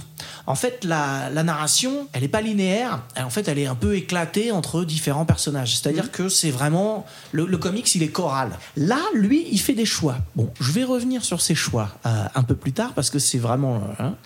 il fait des choix, mais ce qui fait qu'il y a plein de personnages qui sont mis, mais vraiment de côté, quoi. Enfin, moi, je trouve, par rapport au- aux comics, Ozymandias, comme on disait, il n'est pas présenté. On le voit vite fait, on comprend que ouais, c'est un, mec euh, qui a fait des affaires, qui est super riche, etc. On voit un petit côté euh, où euh, on essaie de le tuer, alors que c'est son plan. hein. C'est lui qui, depuis le début, tue les mecs. Mais il paye un mec pour se tuer lui-même, sachant qu'il est tellement balèze qu'il va s'en sortir. Au moins, voilà. Donc on voit ce passage-là et on voit à la fin. Quasiment on voit que ça. Son histoire, elle est pas du tout développée. On se rend pas compte que c'est un génie, que c'est un mec qui est en fait qui est plus balèze que tous les autres. Ça tombe un peu comme un, cheveu sur la soupe, euh, comme tu disais, comme pour son pour sa- son espèce de panthère là. On se dit qu'est-ce que ça fout là? Et en fait, les autres, ils essaient de l'attaquer à deux, ils les démontent euh, tranquille. Donc voilà, le personnage, on, on comprend pas trop quoi. Même ses motivations, pourquoi il a envie de faire la paix dans le monde? Parce qu'il est gentil Euh, Ouais, il est gentil, d'accord. Donc c'est ça. Donc c'est le gentil, lui, il veut la paix dans le monde. Mais il a un plan de méchant. Enfin, tu vois, c'est pas très. Alors que le personnage, il est vachement plus développé dans le comics. On voit qu'il a fait des voyages initiatiques, machin et tout. Et donc c'est ce plan-là, il paraît plus logique parce que c'est un mec qui, euh, voilà, euh, a développé son esprit et a une vision globale du monde. Bon, je le fais très vite, mais tu vois ce que je veux dire. Donc ce personnage-là, il est un peu mis de côté. Euh, le Night Hall et euh, le Spectre Soyeux, comme il l'appelle en français, un, un nom très sympa. Pareil, eux, ils sont mis de côté. Le principe, c'est que ces deux-là, en fait, c'est des has Elle, théoriquement, euh, en fait, c'est sa mère qui la force à devenir euh, le spectre soyeux euh, numéro 2, parce que c'était sa mère le numéro 1. voilà, et donc il y a ce truc-là. Ça, c'est c'est passé vite fait. Euh, Night Hall, donc, c'est vraiment le has de base. Le seul moment où on voit que c'est un has-been, c'est parce qu'il se fait réchauffer un plat de nouilles chinoises dans le micro-ondes. Donc Snyder, pour t'expliquer, et tu le vois euh, accoudé à sa table de cuisine en train de manger des nouilles. euh, voilà, et c'est le seul moment où on t'explique que c'est un blaireau, quoi. Alors qu'en fait, c'est un gros blaireau dans le comics, quoi. Et les mecs, ils sont super cool. Les deux, là, ils sont super cool. Ils ont des poses euh, super badass, machin.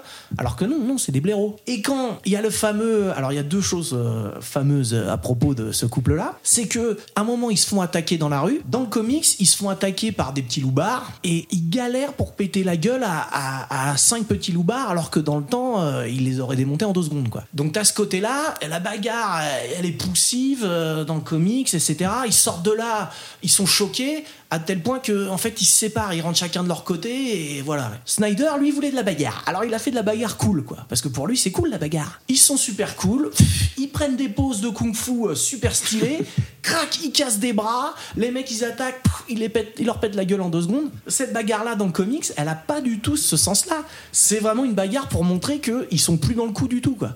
Alors évidemment ils ont de beaux restes entre guillemets, ils arrivent à péter la gueule à, à à 6, 5 ou 6 mecs alors qu'ils sont que deux. Mais en vrai, c'est pour dire qu'ils sont plus dans le coup, quoi. Tu vois ce que je veux dire? Et cette scène-là, c'est vraiment Snyder qui fait Je vais vous faire un truc cool. Et il fait ça, quoi. Clac, il pète le bras. Elle, elle est bien graphique en plus, la scène où il pète le bras. Bref, il y a ça, et il y a la fameuse scène. Théoriquement, euh, c'est l'histoire, c'est que le spectre soyeux, c'est euh, la femme du docteur Manhattan. Mais le docteur Manhattan, il s'éloigne de plus en plus euh, de l'humanité, et donc en particulier d'elle. Et du coup, elle va chercher un peu de réconfort chez son vieux copain Night Hall. Et dans le comics, il y a aussi ce fameux passage où justement, bah voilà, elle se barre de, chez elle et elle va habiter chez Night Hall. Et évidemment, il doit y avoir une petite scène de sexe. Mais ce qui se passe dans le comics, c'est que il est devenu tellement euh, un has-been, un moins que rien, qu'il n'arrive pas à baiser. Et ce qui se passe, c'est que après, il remet son costume, il sort euh, refaire un- une petite patrouille, machin, avec elle. Ils mettent tous les deux leur costume comme au bon vieux temps. Et à la fin, être devenu un super-héros, tu vois, ça l'a requinqué et il la baise. Voilà, donc là, il y a, mais en fait, bon, c'est quand je le dis, raconte comme ça, c'est un peu bateau, mais il y a vraiment une image là-dedans, un truc qui est filé. Alors que là, il y a la scène où il n'arrive pas à la baiser, mais on, elle est pas d'une clarté absolue. On comprend pas trop ce qui se passe. On a l'impression que c'est lui qui a des principes. Tu vois ce que je veux dire? Je sais pas si tu te souviens de cette scène ou pas Ah non, mais on comprend quand même que.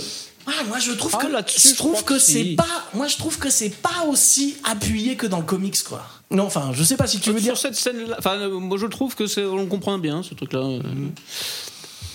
même si du coup, là, après, même dans le film, je trouve que la scène après est un peu grosse quand euh, du coup, ils couchent ensemble, euh, vraiment.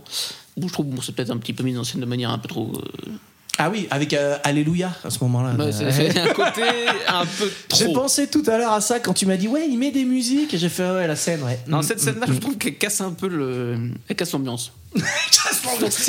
Bah, c'est-à-dire que ça aurait pu être fait plus Je finement. disais que euh, exactement, je disais que Snyder il gardait pas trop la finesse. Bah là pour le coup, il y va avec des gros sabots, hein, le bordel. Ah, bah cette scène-là, je suis d'accord. C'est la scène du film où on se dit, bon, Et euh, donc voilà, donc ces deux personnages là, c'est pareil, ils sont pas du tout traités comme ils devraient l'être. Et il y a toutes ces poses, toutes ces, ils remettent leur costume, ils sont tout de suite super badass. Ça marche pas quoi, parce que c'est pas les personnages, ils sont pas comme ça.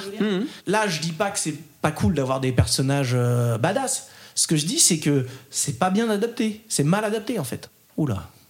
Alors oui, oui et non, parce que moi je pense que justement dans, dans le comics on peut se permettre des choses, mais du coup dans les films c'est difficile. Parce que ça peut vite devenir ridicule. Là, je suis d'accord avec toi. C'est ce qu'on dit depuis tout à l'heure, que il faut changer des choses pour que ça marche avec le média. Et effectivement, ça devient, ça devient ridicule.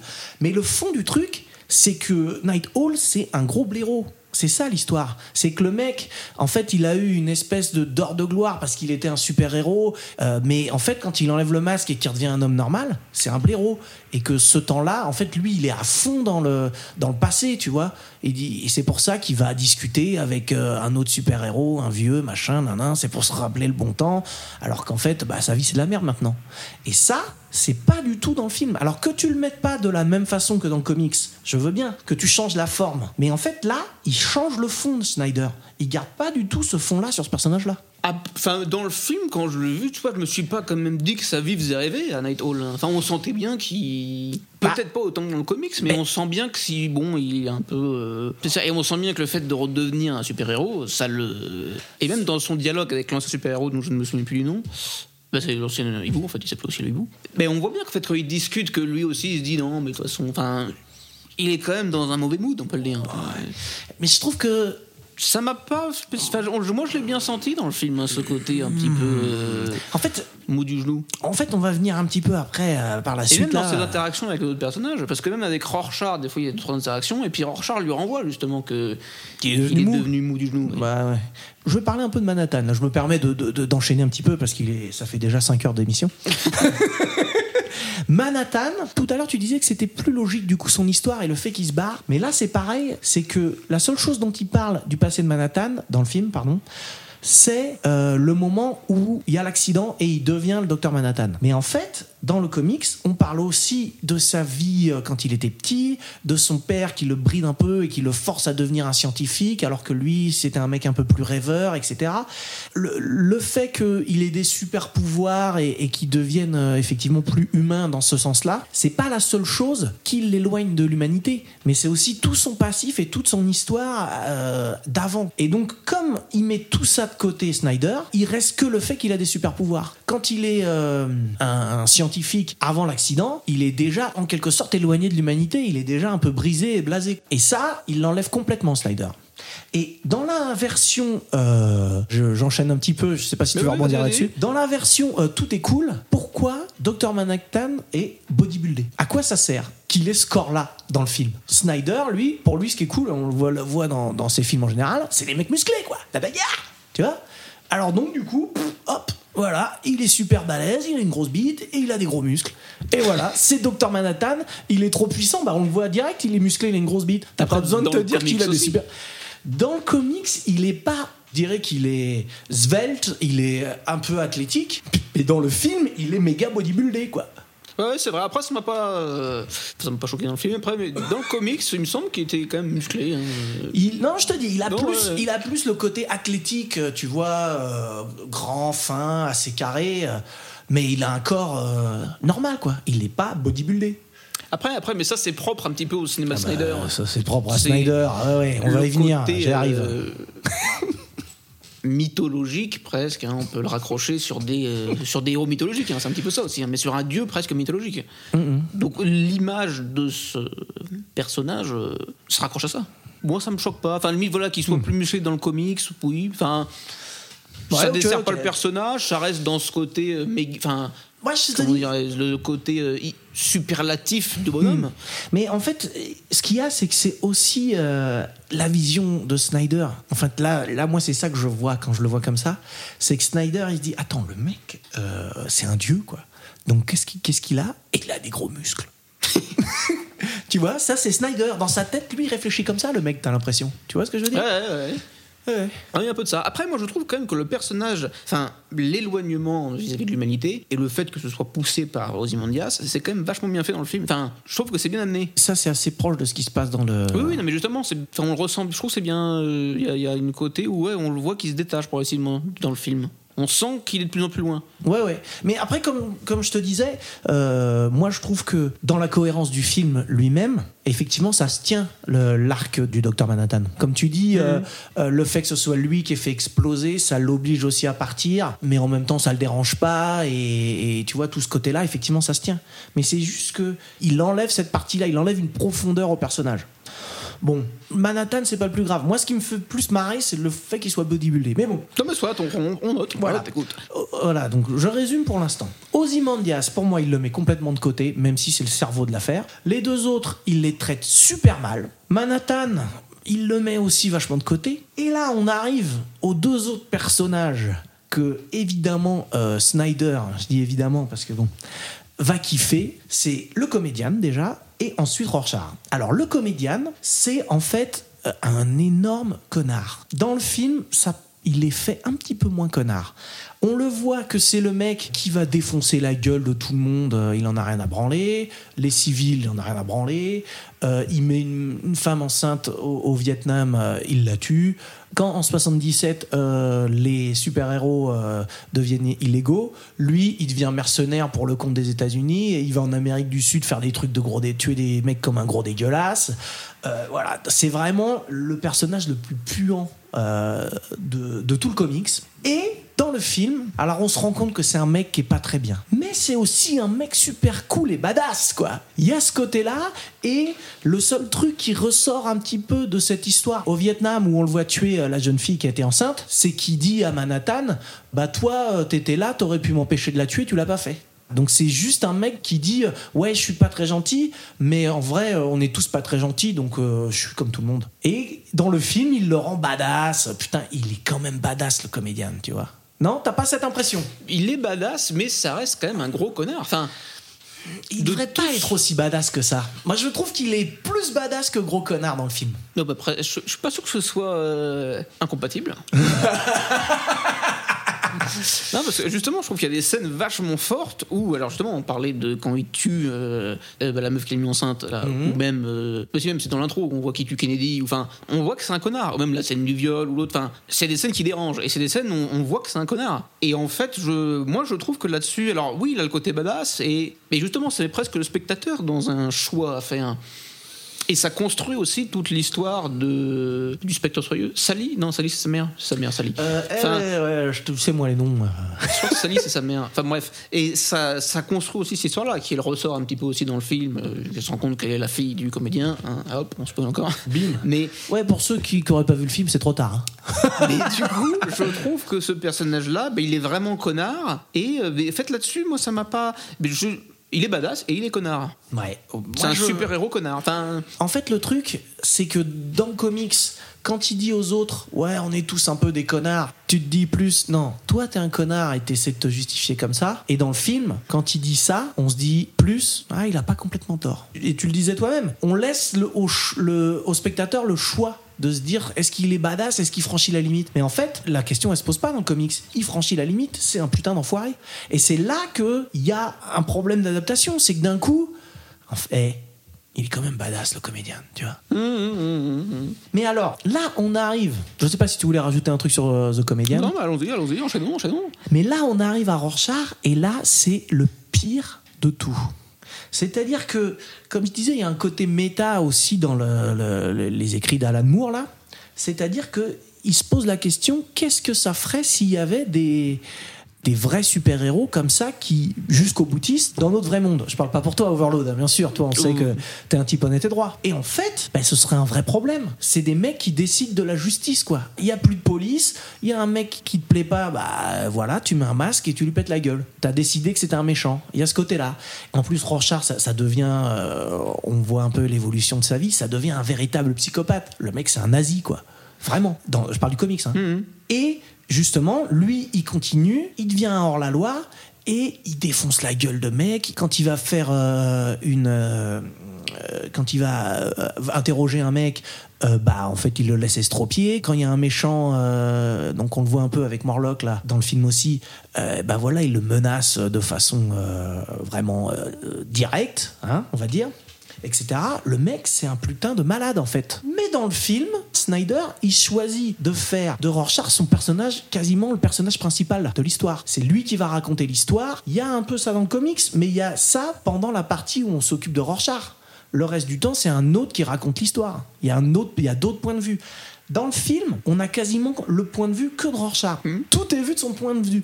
Et ce mec-là, c'est un malade. Tu vois, euh, si, si on veut faire une comparaison, euh, bon, euh, ça va faire un petit peu branlos, mais dans Taxi Driver, De Niro, il a un personnage qui est un fou furieux. C'est le personnage principal, mais t'as pas cette empathie où tu te mets à sa place. Tu te dis, c'est un fou. Le problème de Snyder, c'est qu'il arrive pas à se dire que c'est possible de faire ça. Et pour lui, Rorschach, il devient cool. Ah ouais, ouais. Et donc dans le film, ah, il est un peu bourrin, mais hé, il est quand même super cool et badass, quoi. le mec, ça devient, c'est Batman. Pour, Snyder, c'était Batman. Pas euh, parce qu'il a des gadgets et tout, mais parce que voilà, lui, il, est là et il fait la vraie justice. C'est lui la justice, tu vois. Les hommes, ils peuvent pas faire la justice. Mais lui, oh, il est badass. Et il y a vraiment ce côté-là. Tous les mouvements qu'il fait quand il va monter avec son grappin, quand il saute sur les trucs, il est trop cool, quoi. Et pour moi, c'est une trahison totale de la BD, du coup. Oui, c'est vrai, c'est vrai. Après, euh, moi, je trouve pas. Enfin, il reste même extrême dans ce qu'il fait. Il reste extrême comme euh, Batman est un bourrin, quoi. C'est c'est lui, c'est ça devient un peu la caution morale du film. On se dit, ok, il est un peu bourrin, mais il fait ça pour le bien. Tu vois, un peu comme, euh, comme Batman. Voilà. C'est- Mais vraiment, c'est ça, c'est la comparaison. Pour moi, c'est Batman, on fait, pff, il a des méthodes un peu radicales, mais c'est pour la justice. Alors que Rorschach, le principe de ce personnage, c'est qu'en fait, ça fait très longtemps qu'il a dépassé la limite d'avoir des méthodes un peu radicales pour faire euh, la justice. C'est que le mec, maintenant, il fait sa justice. Et il décide de la vie et de la mort des gens. Mais là aussi, un peu. Le seul moment où il va vraiment trop loin, c'est quand il est en prison et qu'il doit se défendre finalement. Après, il y a les flashbacks aussi, là, quand il va tuer le tueur de la petite fille, là. Ouais. Enfin, il y a des moments où je trouve. Non, mais je trouve que ça reste un super-héros qui va quand même dans le fond du côté. euh, Je défonce tout. Il y a un côté cool, mais ça, à la limite, euh, oui, non, mais je veux En bien fait- comprendre. Mais est-ce que c'est. Enfin. Après, en fait, le problème, c'est vrai que là, je pense que c'est un vrai problème là-dessus, je le dis, c'est que j'ai vu le film avant le comics. Hmm. Parce que j'ai apprécié le personnage de Rorschach, hein, euh, comme tout à chacun. Mais si ça se trouve, ça a biaisé aussi ma lecture du comics. Ouais, c'est possible. Et que dans le comics, je le voyais peut-être pas aussi extrémiste. Enfin, extrémiste, oui, mais je, je le voyais toujours avec cette morale euh, qui, en fait, le caractérise dans le film. C'est le côté moral, œil pour œil, dent pour dent. C'est un peu la même chose pour les deux, la comédienne et Rorschach dans, dans le film. C'est-à-dire qu'ils deviennent tellement cool que on leur laisse, bah, un peu comme, comme tu l'as dit, on leur laisse le bénéfice du doute un petit peu. On fait, ouais, ils vont un peu trop loin, mais quand même. Après, bah, le comédien, moi, je trouve quand même que ça reste un connard dans le film. Ça reste un Il connard, est cool, mais. Oui, mais enfin, moi je trouve, enfin non, je trouve que ça reste quand même un connard. Enfin, on le voit, enfin, je et on voit que il est, euh, comment dire, il est ingérable vis-à-vis des autres. Et ça, je trouve que ça reste. Et c'est sur les mêmes scènes, les flashbacks, les trucs, je trouve que ça marche. Après, Rorschach, en effet, peut-être qu'il est plus cool que euh, malade. Mais on voit quand même un côté euh, très psychotique dans, dans ce personnage, mais qui ne dessert pas le film et qui, et qui je trouve et qui je trouve colle bien en fait et, et en fait va un petit peu chacun des super héros à son point de vue qui, qui s'entrechoque. Après donc c'est ce qui il y a son histoire de, de carnet là qui remet à la fin et qui du coup bah, en fait euh, raconte ce qui s'est vraiment passé. C'est vrai que on- n'a pas spoilé jusqu'au bout, donc on va le faire. Et ça aussi, c'est la même chose dans le comics, c'est qu'en fait, euh, Rorschach, il a une espèce de euh, comment ça s'appelle de, de, non, comment on dit truc intime Le journal, le journal Voilà. intime. Il a une espèce de journal intime où il raconte tout, tout, tout. Et avant de partir, donc toute la fin, ils, comprennent que c'est Ozymandias qui a fait le truc, etc. Et ils décident de partir sur sa base euh, en, Antarctique, parce qu'ils savent que c'est là-bas. Il l'envoie euh, tout son journal intime avec toutes ses histoires, il l'envoie à une espèce de tabloïd. euh, ah oui, un journal, et c'est ça aussi qui ressort pas dans le film. Mais bon, je vais finir. Il l'envoie donc euh, à un journal. Et en gros, à la fin euh, du film et du comics, ils font oh bah voilà, il se passe plus rien. Maintenant, c'est la paix. Euh, Qu'est-ce qu'on fait Euh, Bah tiens, Billy, on sait pas quoi foutre, on n'a pas d'histoire. Va chercher un truc dans le courrier des lecteurs. On va trouver une histoire à la con, on va la raconter. Et donc, et le, Billy, bon, il s'appelle pas Billy, mais euh, le Billy en question, il va et il prend euh, le, truc de Rorschach et ça se finit là-dessus. Et c'est pas bien précisé. euh, c'est qu'en fait, t'as plein de petits personnages annexes dans le comics. Le vendeur de journaux, le petit gars, le gamin, parce que les, du coup, les deux sont liés, qui lit les comics directement dans le kiosque. voilà, donc les deux sont liés.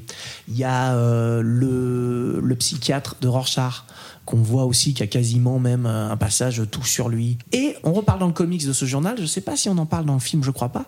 Et en fait, on se rend compte que ce journal à qui il a envoyé son journal intime, en fait, c'est un journal de merde, hein, une espèce de tabloïd d'extrême droite qui sort que des conneries et que des trucs dégueulasses, quoi. Et lui, Rorschach, pour lui, ce journal-là, ils disent la vérité. Et c'est là qu'on voit toute la le positionnement du personnage, c'est que quand il doit faire éclater la vérité, il envoie son journal à ce journal-là pour dire bah, c'est eux qui disent la vérité, donc eux au moins ils feront éclater la vérité.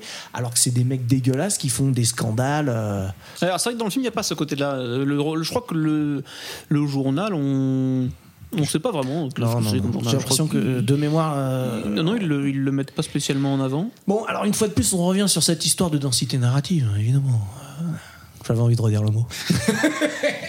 non, mais c'est ça, c'est-à-dire qu'il y a vraiment énormément de détails et il y a beaucoup de choses qui font que, pour moi, Snyder, il vide tous les personnages de leur substance et ceux qu'il a trouvé cool parce qu'il y a de la bagarre, et bah, il les remet et ils font la bagarre et oh, putain, ils sont cool. Voilà. Ah En effet, je vois bien ton point de vue, mais ça reste un bon film. Non, mais, non, mais en fait, mais comme je disais, je pense qu'il y a un. Mais alors, c'est là où ça, ça- ça rentre sur un autre débat. hein. C'est euh, c'est vrai que voilà, le fait de voir le film avant de lire le comics, je pense que ça joue. Ça doit jouer, c'est évident. Après, voilà, le fait de voir le film m'a aussi donné envie de lire le comics. Ouais. Moi, ça m'a donné envie de découvrir le comics, donc il y a un côté où ça m'a intéressé quand même cette histoire-là, j'ai eu envie d'en savoir plus. Mais du coup, au final, moi, dans le comics, j'ai été un peu déçu du comics. C'est ça qui est assez paradoxal. hein. Et c'est vrai qu'on peut se poser la question est-ce que c'est du coup une euh, bonne adaptation? Enfin, en fait, c'est très, Ah. c'est très difficile. Ah, tu vois, de- bon, ça fait une heure qu'on parle, hein, bien sûr. ça, ça fait, non, Mais mais, je crois que très t'as changé d'avis? Je sais pas. Je sais pas. Je sais pas. Parce qu'en fait, il aurait fallu. C'est improbable comme truc. C'est. Il aurait fallu que je lise le comics dans une réalité parallèle, mais à sans voir le film, savoir s'il me plaît, tu vois, et voir le film et comparer les deux. Enfin, est-ce que c'est une mauvaise adaptation si en fait derrière ça, il me fait ne pas aimer le comics? Enfin, ne pas aimer, j'exagère. hein, mais euh, Et après, pareil, après, entre guillemets, parce que pour moi, du coup, le film est mieux que le comics. Oh putain. Non, mais après, c'est- personnel, encore une fois, c'est personnel. Pour moi, le film est mieux que le comics, dans le fait où, voilà, c'est vrai que moi, l'histoire, du coup, quand tu as vu le film, tu connais l'histoire, les personnages, je les vois aussi, et donc, du coup, je trouve que j'ai été plus transporté par le film que le comics. Et donc, moi, le- au final, après avoir lu, j'ai plus eu de le- l'effet waouh, après avoir vu le film, je me suis dit, putain, euh, quand même, quoi, c'était quand même une ils, sont histoire. cool, et- euh, ils sont cool et badass. ils sont cool et badass. Non, mais quand même, c'était une histoire, je trouve, qui est. Et je trouve que c'est pas une histoire euh, qu'on voit dans tous les films de super-héros. Il y a quand même beaucoup de, de profondeur, mine de rien. Je trouve qu'il y a quand même les personnages qui sont bien développés, même si. euh, Et justement, je trouve ça met en- Justement, tu te poses, ça met en, en doute plein de choses. Le côté. euh, L'autre, il a été manipulé par lui. En fait, c'est un méchant, mais du coup, il a quand même œuvré pour la justice. L'autre, c'est un super gen- gentil, mais il peut plus rester parce que sinon, enfin, il y a quand même plein de le côté bien mal est vachement euh, justement étudié dans ce film et justement on passe d'un côté à l'autre suivant les personnages. Et putain, je sais plus d'où je partais, je sais plus. et donc voilà, donc est-ce que Ah non, c'était l'histoire du monde parallèle. voilà, et donc savoir, voilà, c'est ça, c'est est-ce que j'aurais préféré le comics au film si j'avais pas vu le film, ou est-ce que j'aurais préféré le film au comics? Enfin, ça on le sait, je préfère le film au comics. Enfin, je sais pas si s'il avait lu le comics avant, est-ce que le film aurait déçu? Ou à l'inverse. Enfin, et c'est là où je sais pas. Bah, moi je pense que c'est le moment idéal pour toi de, de relire le comics, Faudrait que je re-relise le comics, mais est-ce que. Enfin. à, à tête reposée, euh, en essayant de, de sortir un peu toutes ces idées euh, que tu avais, ou peut-être un peu aussi prendre un peu de celles que je t'ai données, des fois faire un mélange pour remettre tout à plat, et relire le comics.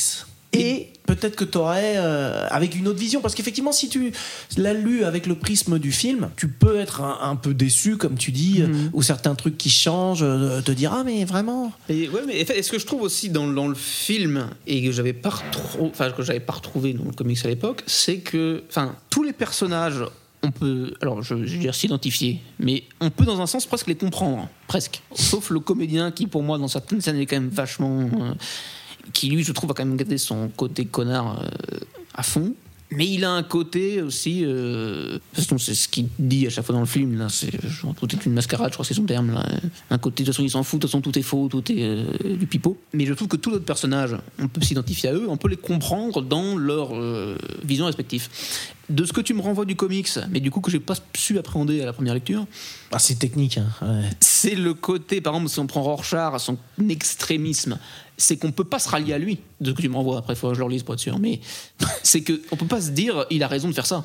Ah c'est le mec qui va trop loin ouais ouais clairement Tu vois, et donc c'est vrai que je l'avais pas vu comme ça sur le première lecture, peut-être parce que j'étais influencé, je me disais qu'au final, ce- le personnage que je lis, ben, en fait, c'est le Rorschach du film, celui qui est cool. ouais, ça c'est possible Et après, alors je me, là, je, je sépare complètement le. Enfin, je, je m'éloigne du côté adaptation. Est-ce que c'est pas plus cool? Enfin, plus cool. Est-ce que c'est pas plus intéressant d'avoir un personnage qu'on peut comprendre, mais aussi on se dit putain, il va loin, mais en même temps, il a un peu raison. Et justement, dans cette dualité-là, qu'un personnage, on est sûr qu'au final, on va pas s'attacher à lui parce qu'il il va trop loin. Euh, je pourrais répondre à cette question. Évidemment, parce que je peux répondre à toutes les questions.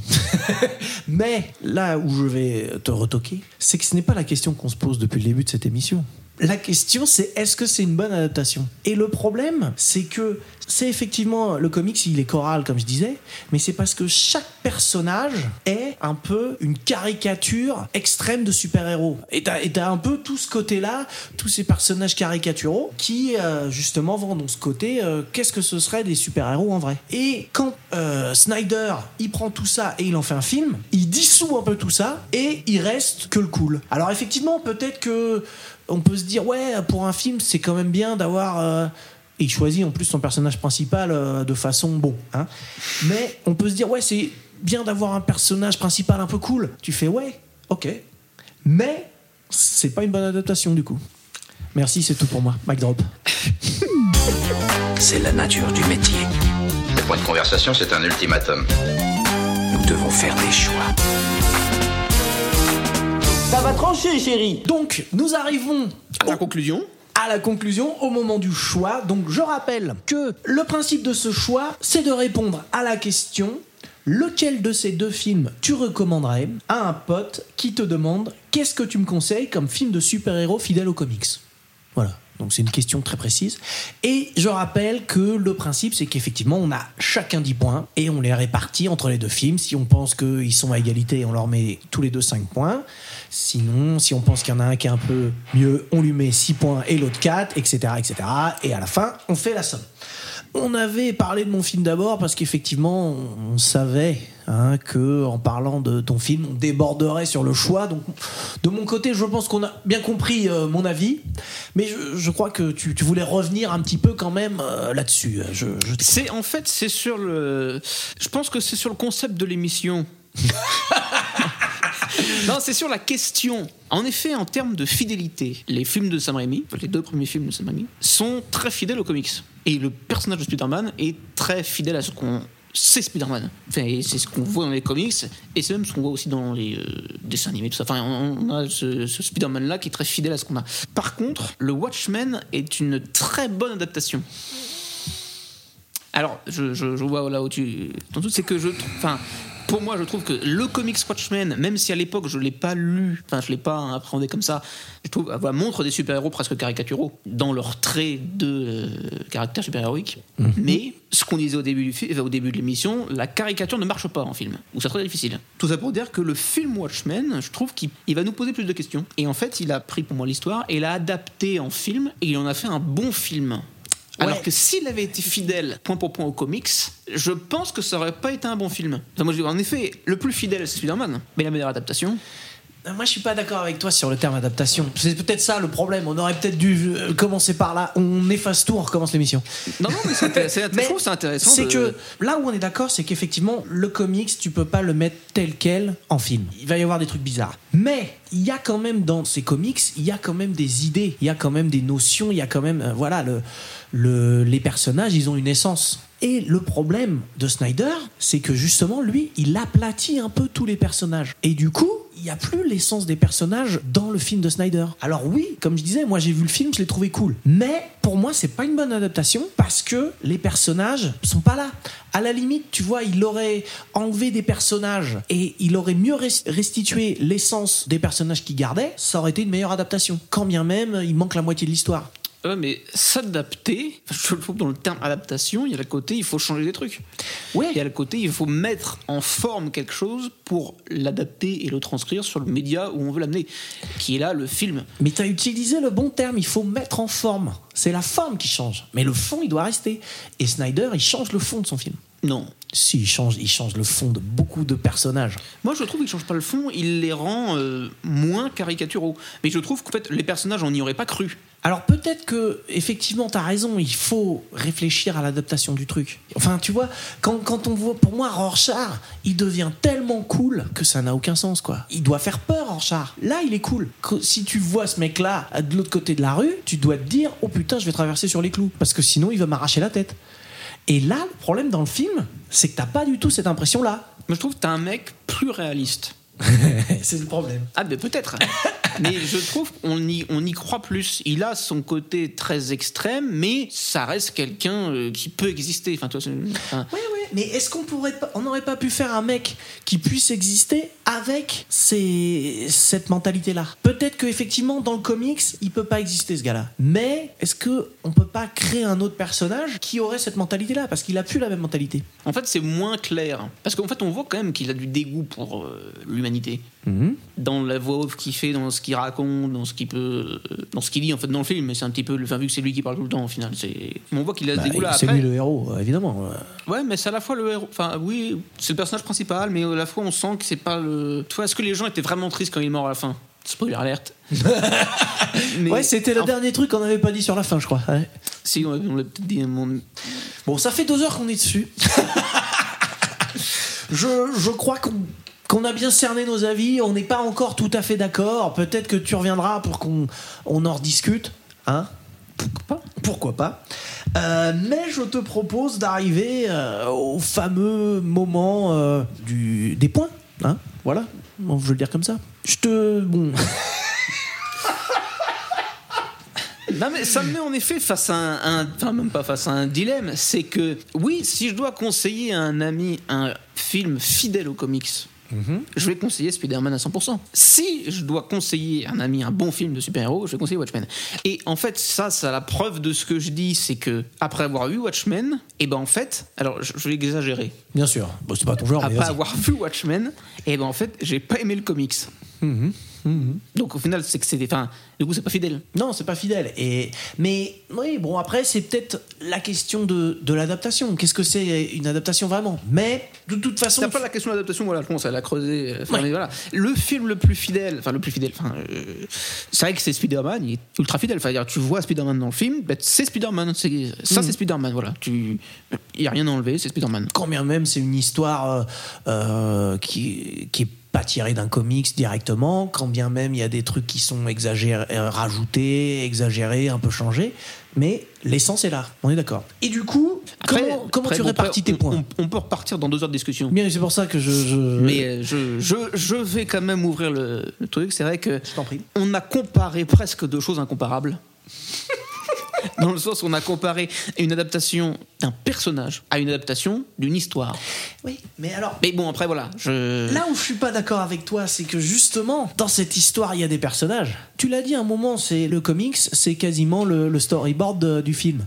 Et c'est pas faux, il, a- il y a des trucs qui ont été enlevés, comme on disait. euh, Mais globalement, euh, tu peux faire le storyboard du film avec des cases du comics. Euh, mais le problème, donc c'est ça, c'est que l'histoire, elle est là, mais que les personnages, ce sont plus les mêmes. En fait, c'est comme si, si on avait pris un, arc classique de Spider-Man et euh, qu'à l'intérieur, c'était pas Spider-Man le gars, que euh, euh, bon, l'histoire des responsabilités, on l'enlève.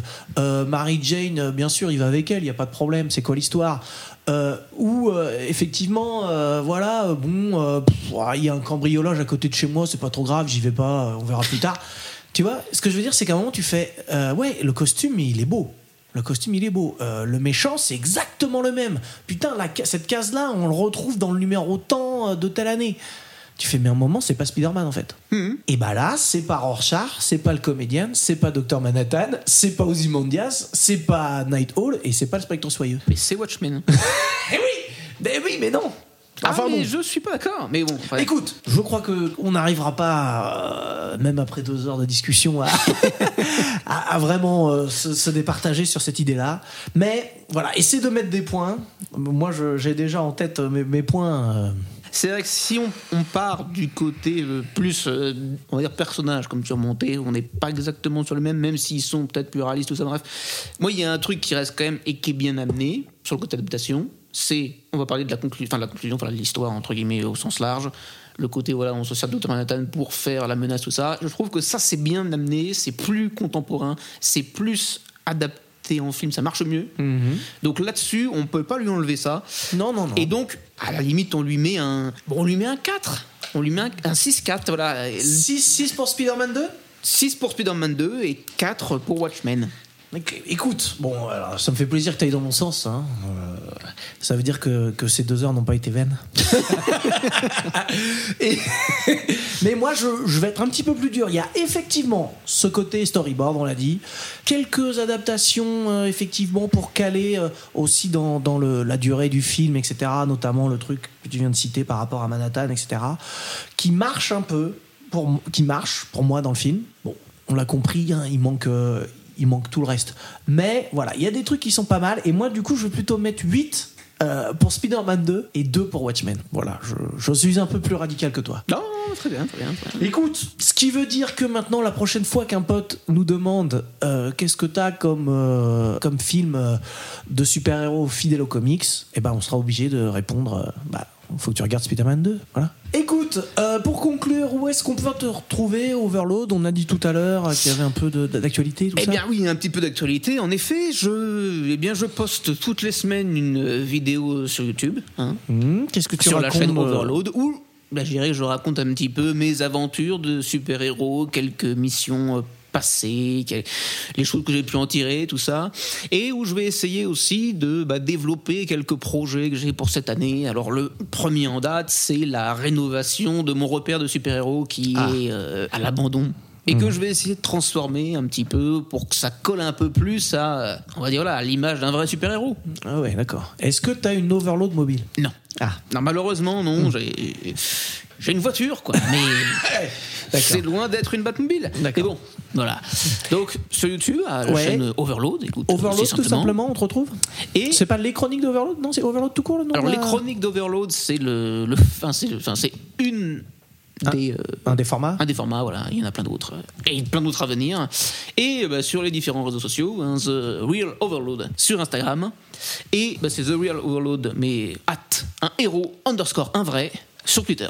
Un héros, un vrai. Un vrai, voilà. euh.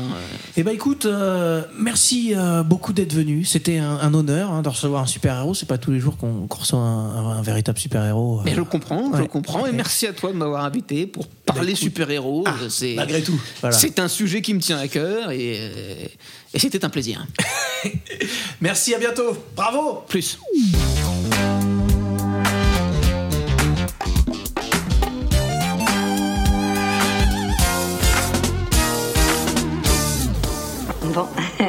excusez-moi. Il est tard maintenant, il faut que je rentre.